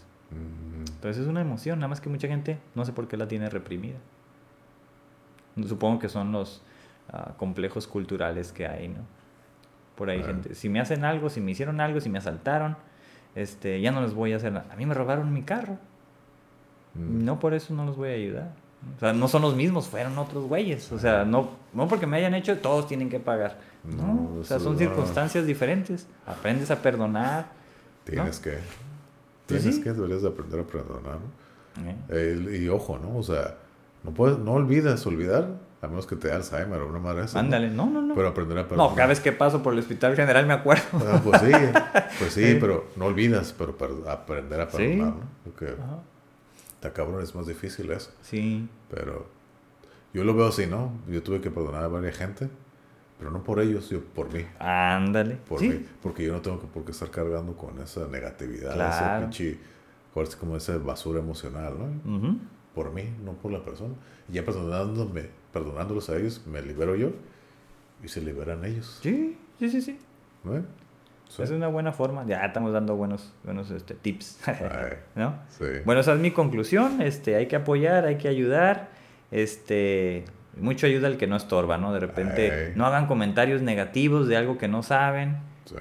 No Pero- critiques como que sabes, mejor. Pero volvemos a lo, a lo mismo, eso es un problema en la, la era tecnológica en la que vivimos. Comentar. Los impulsos, ¿no? Eh, Comentar sin saber, falta de inteligencia emocional. ujú.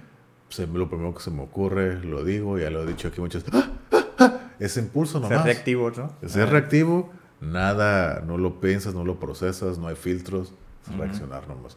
A través de la pantalla, pues todos somos chingones, ¿no? Ujú. Es fácil hablar, pero desafortunadamente, ¿no? Y creo que, los- Ok. como lo acabas de decir tú también, y ya lo hemos dicho, la mayoría de los comentarios y, que existen en el Internet son puras cosas sin fundamentos y basados en impulsos emocionales.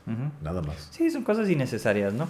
Ahora, ya para concluir, lo último que voy a decir es que para prevenir la discapacidad psicosocial Sí, hay que tener una buena salud mental. claro. Entonces, hay que buscar su terapeuta, hay que buscar su psicólogo de cabecera, porque una buena salud mental pues promueve cosas agradables, benéficas y Sí. mejor salud para el cuerpo. Sí. Entonces, una persona que esté como tú, preparada para lo peor, va a enfrentar de una mejor manera una situación adversa Claro. con eso, ¿no? Entonces, busquen su psicólogo, psicóloga de cabecera. Sí. Y que se quiten los estigmas y los prejuicios acerca de los psicólogos que todavía desafortunadamente existen. Creo que ahorita ya está más abierto, ¿no? Con todo esto de la, de la awareness, de la salud mental y todo. Está un poco más abierto, pero todavía creo que hay muchos prejuicios, ¿no? Ujú. Y, y, por ejemplo, hablando de mi caso, ¿qué es lo que me iba a tener poder sobrellevar todo esto? Pues la salud mental, que la tuve que trabajar en un psicólogo, Ujú. leyendo, informándome, pero de nuevo es queriendo hacerlo yo. Quise hacerlo, Ujú. porque yo sabía que estaba mal, quise hacerlo, ¿no? Y creo que por lo mismo de lo que hemos platicado aquí mucho, ¿no? Mi curiosidad, querer mejorar, aprendizaje, me llevó a eso. Ándale. Pero sí, mi conclusión es, igual la salud mental, atiéndanse. Mucha gente me ha preguntado, ¿y cómo sé que estoy mal? ¿Caso algo me, que estoy mal?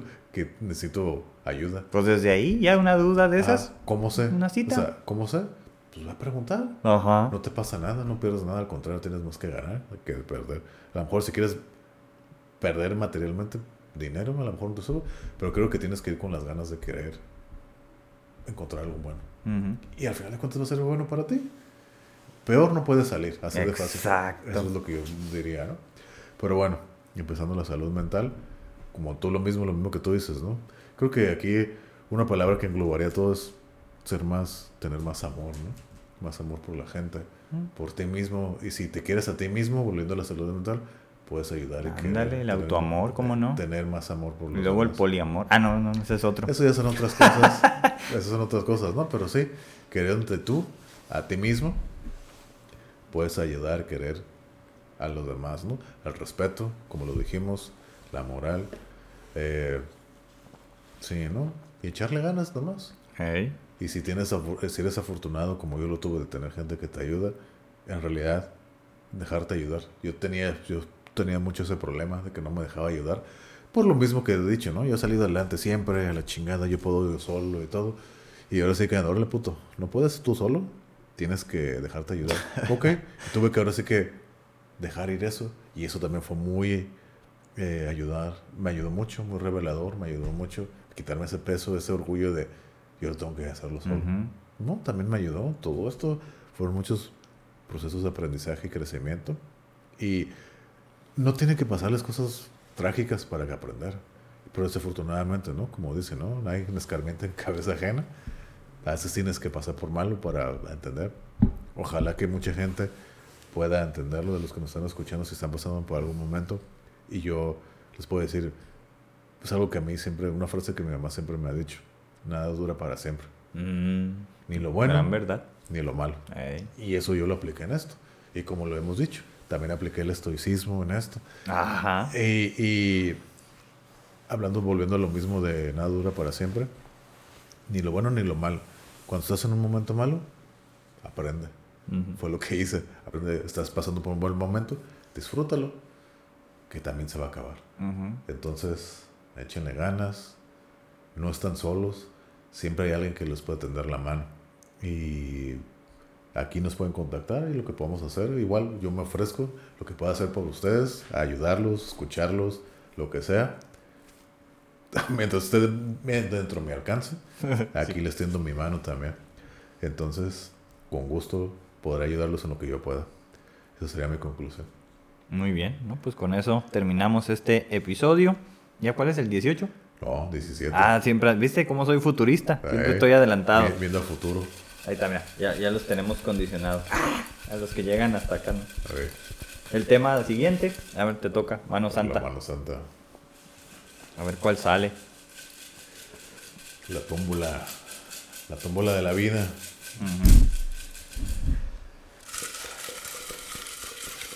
Tema de la siguiente semana.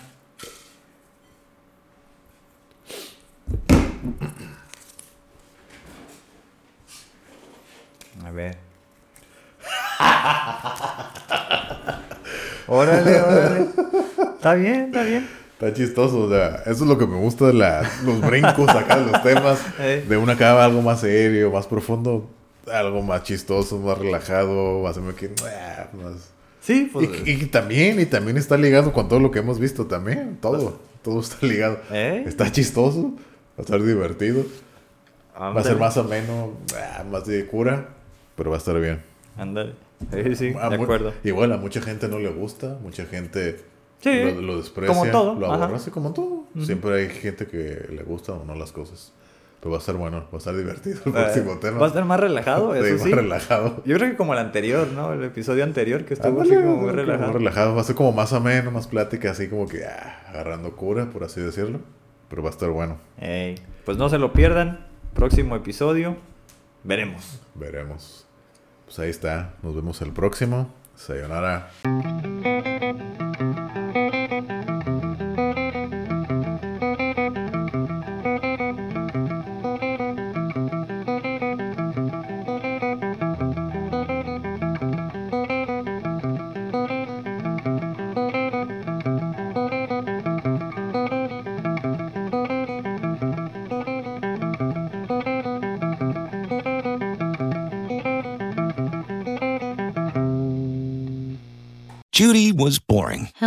Then Judy discovered ChumbaCasino.com. It's my little escape. Now Judy's the life of the party. Oh, baby, Mama's bringing home the bacon. Whoa, take it easy, Judy. The Chumba life is for everybody. So go to ChumbaCasino.com and play over 100 casino style games. Join today and play for free for your chance to redeem some serious prizes. Ch-ch-chumba.